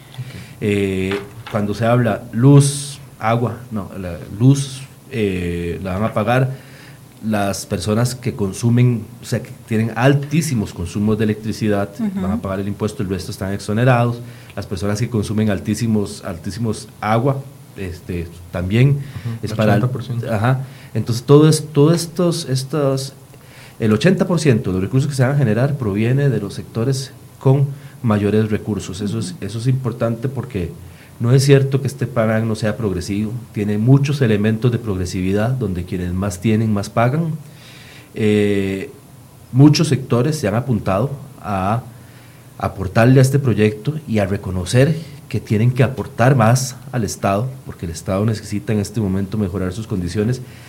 Eh, y este es el proyecto que la realidad política del país permite en este momento, pero es imprescindible. Es imprescindible porque si antes de diciembre no tenemos una reforma fiscal vigente, lo que nos va a tocar es recortes, pero recortes en serio, ya no recortes de anualidades, nada, recortes, estamos hablando de despidos, de cierre de programas, de cierre de, de, instituciones, incluso eventualmente, o que vengan los organismos internacionales que nos van a dar la plata a decirnos esta plata es a cambio de venda LICE, venda LINS, venda servicios de la caja. Ya medidas más extremas. Sí, sí, sí, y nadie quiere llegar a, eso. Bien, muchísimas gracias. Gracias, a ustedes. Muchas gracias por, las explicaciones, muchas gracias por su tiempo. Y lamentamos que no hayan venido los sindicatos, ¿verdad? lamentamos muchísimo, estaban invitados, don Albino estaba invitado, eh, se molestó porque publicamos una nota la semana anterior donde decíamos que él tiene 28 años y 8 meses de tener un permiso salarial para poder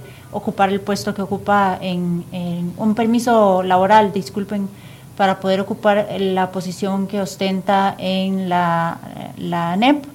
Y eh, eso le molestó muchísimo a don Albino y rechazó la invitación.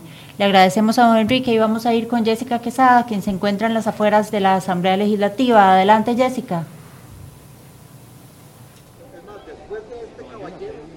Muy buenos días, ubicados en el costado este de la Asamblea Legislativa, específicamente en puesto 9, donde ustedes pueden observar que algunos representantes sindicales eh, ya están siendo registrados en este lugar luego de que hace algunos instantes la fracción de Liberación Nacional eh, instara a los otros diputados a que fueran recibidos los representantes sindicales para entablar algún tipo de negociación. Están aquí precisamente en este proceso eh, de registro en puesto 9. Como lo pueden observar, ya hay algunos representantes de ANEP, también representantes del SEC y también representantes del Instituto Costarricense de Electricidad que están precisamente acá, como pueden observar, ingresando para ser parte de esta reunión. En otros temas y en actualizaciones hay que decir que aquí en las afueras de la Asamblea Legislativa también hay un movimiento eh, importante de sindicalistas que han decidido manifestarse durante lo que resta de la mañana y a lo largo de la tarde, al mismo tiempo que en Moín se ha ordenado la intervención policial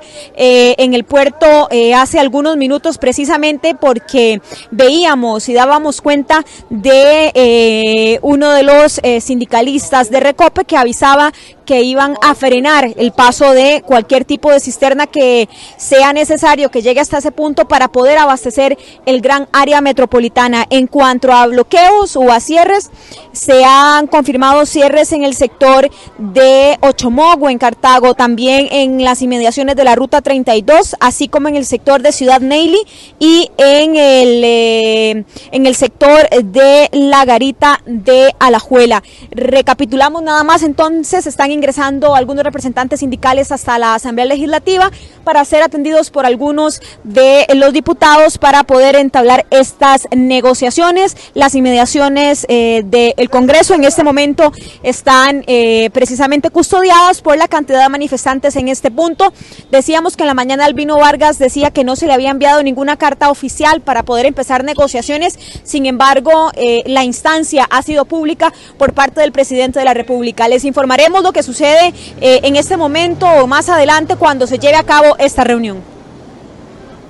Bien, gracias a Jessica Quesada. Tenemos una nueva actualización de carretera, Silvia. Es correcto, tenemos la actualización de bloqueos que hay en, en este momento al ser las 11 y 33 de la mañana. En Guanacaste se mantiene bloqueado el paso en Cañas por el puente del río Cañas, ruta 1. En la ruta 21, Santa Cruz, sobre el puente del río Diriá en Santa Cruz, Ruta 21, también sobre el cruce de Pueblo Viejo y en Carrillo, en el cruce de Belén. En el sector de Avangares el bloqueo está en la Ruta 1, en la Irma, en el puente del río Congo. En Punta Arenas, en Parrita, el bloqueo es sobre el puente, en Quepos, en el puente del Estero, en Jacó, en Puente del Río Tárcoles y en Barranca frente a Recope. Dice Mariana Pena Arce, estamos ahora varados en el puente de Tárcoles por bloqueo de los huelguistas porque la policía no los quita a garrote. Pregunta por qué los estudiantes de la UCR sí fueron enérgicos y con estos no lo son. Bueno, eso es parte de, algunos de los comentarios y lo que aclaraba eh, el ministro de la Presidencia hoy, eh, Silvia, acá en Enfoque CR hoy Estamos en vivo desde las 9 de la mañana, son 11 y 34 y ha sido un programa muy provechoso, creo yo, porque también estamos viendo las otras medidas que se están tomando en cuanto a lo que es contención del gasto. Silvia. Hay otros puntos de bloqueo también en la región Brunca, en San Isidro de Pérez Celedón, en el puente del río Gilguero, en Osa, en el puente del río Térraba, en Limón, en Ruta 32, cerca del puente Chirripo y en el puente de Home Creek, en Talamanca. En Ciudad Neily, a la entrada hay un bloqueo y en la Ruta 4, entre Upala y Guatuso, sobre el río Rito, están bloqueando el paso también, al igual que en Siquirres, en la Ruta 32, frente al rancho Amuri. Pregunta uno de los usuarios que por qué no hemos invitado a don Gilberto Cascante de la NEP quiero comunicarles o informarles que desde la semana pasada hemos extendido una invitación para don Gilberto exclusivamente. Él no la ha aceptado hasta el momento. Esperamos que él pueda escucharla y poder venir a compartir con nosotros porque el sector educación es uno de los sectores que se ha visto más afectado en las últimas horas con respecto a este tema. Es parte de lo que ha sucedido en las últimas horas, 11 y 35. Desde esta madrugada se estuvo conversando con el Ministerio de Seguridad, que incluso Silvia nos aclaraba lo que sucedió en el oleoducto en el sector del Coyol. Ya la situación está controlada, pero fue una situación que puso en riesgo no solo a los vecinos del Coyol de Alajuela, sino también a los que estaban transitando por la Bernardo Soto. Estamos hablando de la, si no es la ruta más importante, una de las tres rutas más importantes de nuestro país. Y ayer a los conductores que iban sobre esa ruta les llovía diésel por, por culpa de un irresponsable que con un taladro llegó e hizo un hueco estratégico para que cayera sobre la ruta. Eso es inaceptable, esté usted a favor o no a favor de la huelga. Y tenemos eh, declaraciones del ministro de Seguridad, Michael Soto Rojas, sobre la intervención de fuerza pública en los muelles.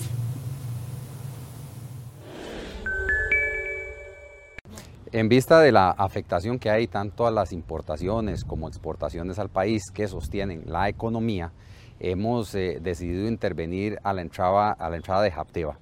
Esto, tal cual establece el protocolo, primero nuestros efectivos de fuerza pública se acercan a los manifestantes, les hacen la advertencia de ley, eh, les dan un tiempo prudencial y en vista de que ellos decidieron mantenerse en el lugar, se procedió a hacer eh, la intervención.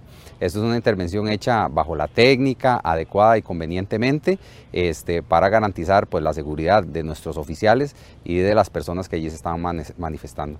En este momento ya está abierto Habdeba. Eh, invitamos a todas las eh, personas que tengan eh, contenedores que ya se pueden acercar, ya tenemos esa área segura y vamos a mantenerla de la, de la siguiente forma. Repetimos, la intención nuestra no es tener enfrentamientos con los manifestantes, pero sí estamos en la obligación de hacer cumplir la ley. Bien, de igual forma decía esta mañana don Michael Soto que la persona responsable de provocar el em, sabotaje al polioducto de Recope fue detenida, sí, perdón, fue eh, detenida y está en prisión preventiva.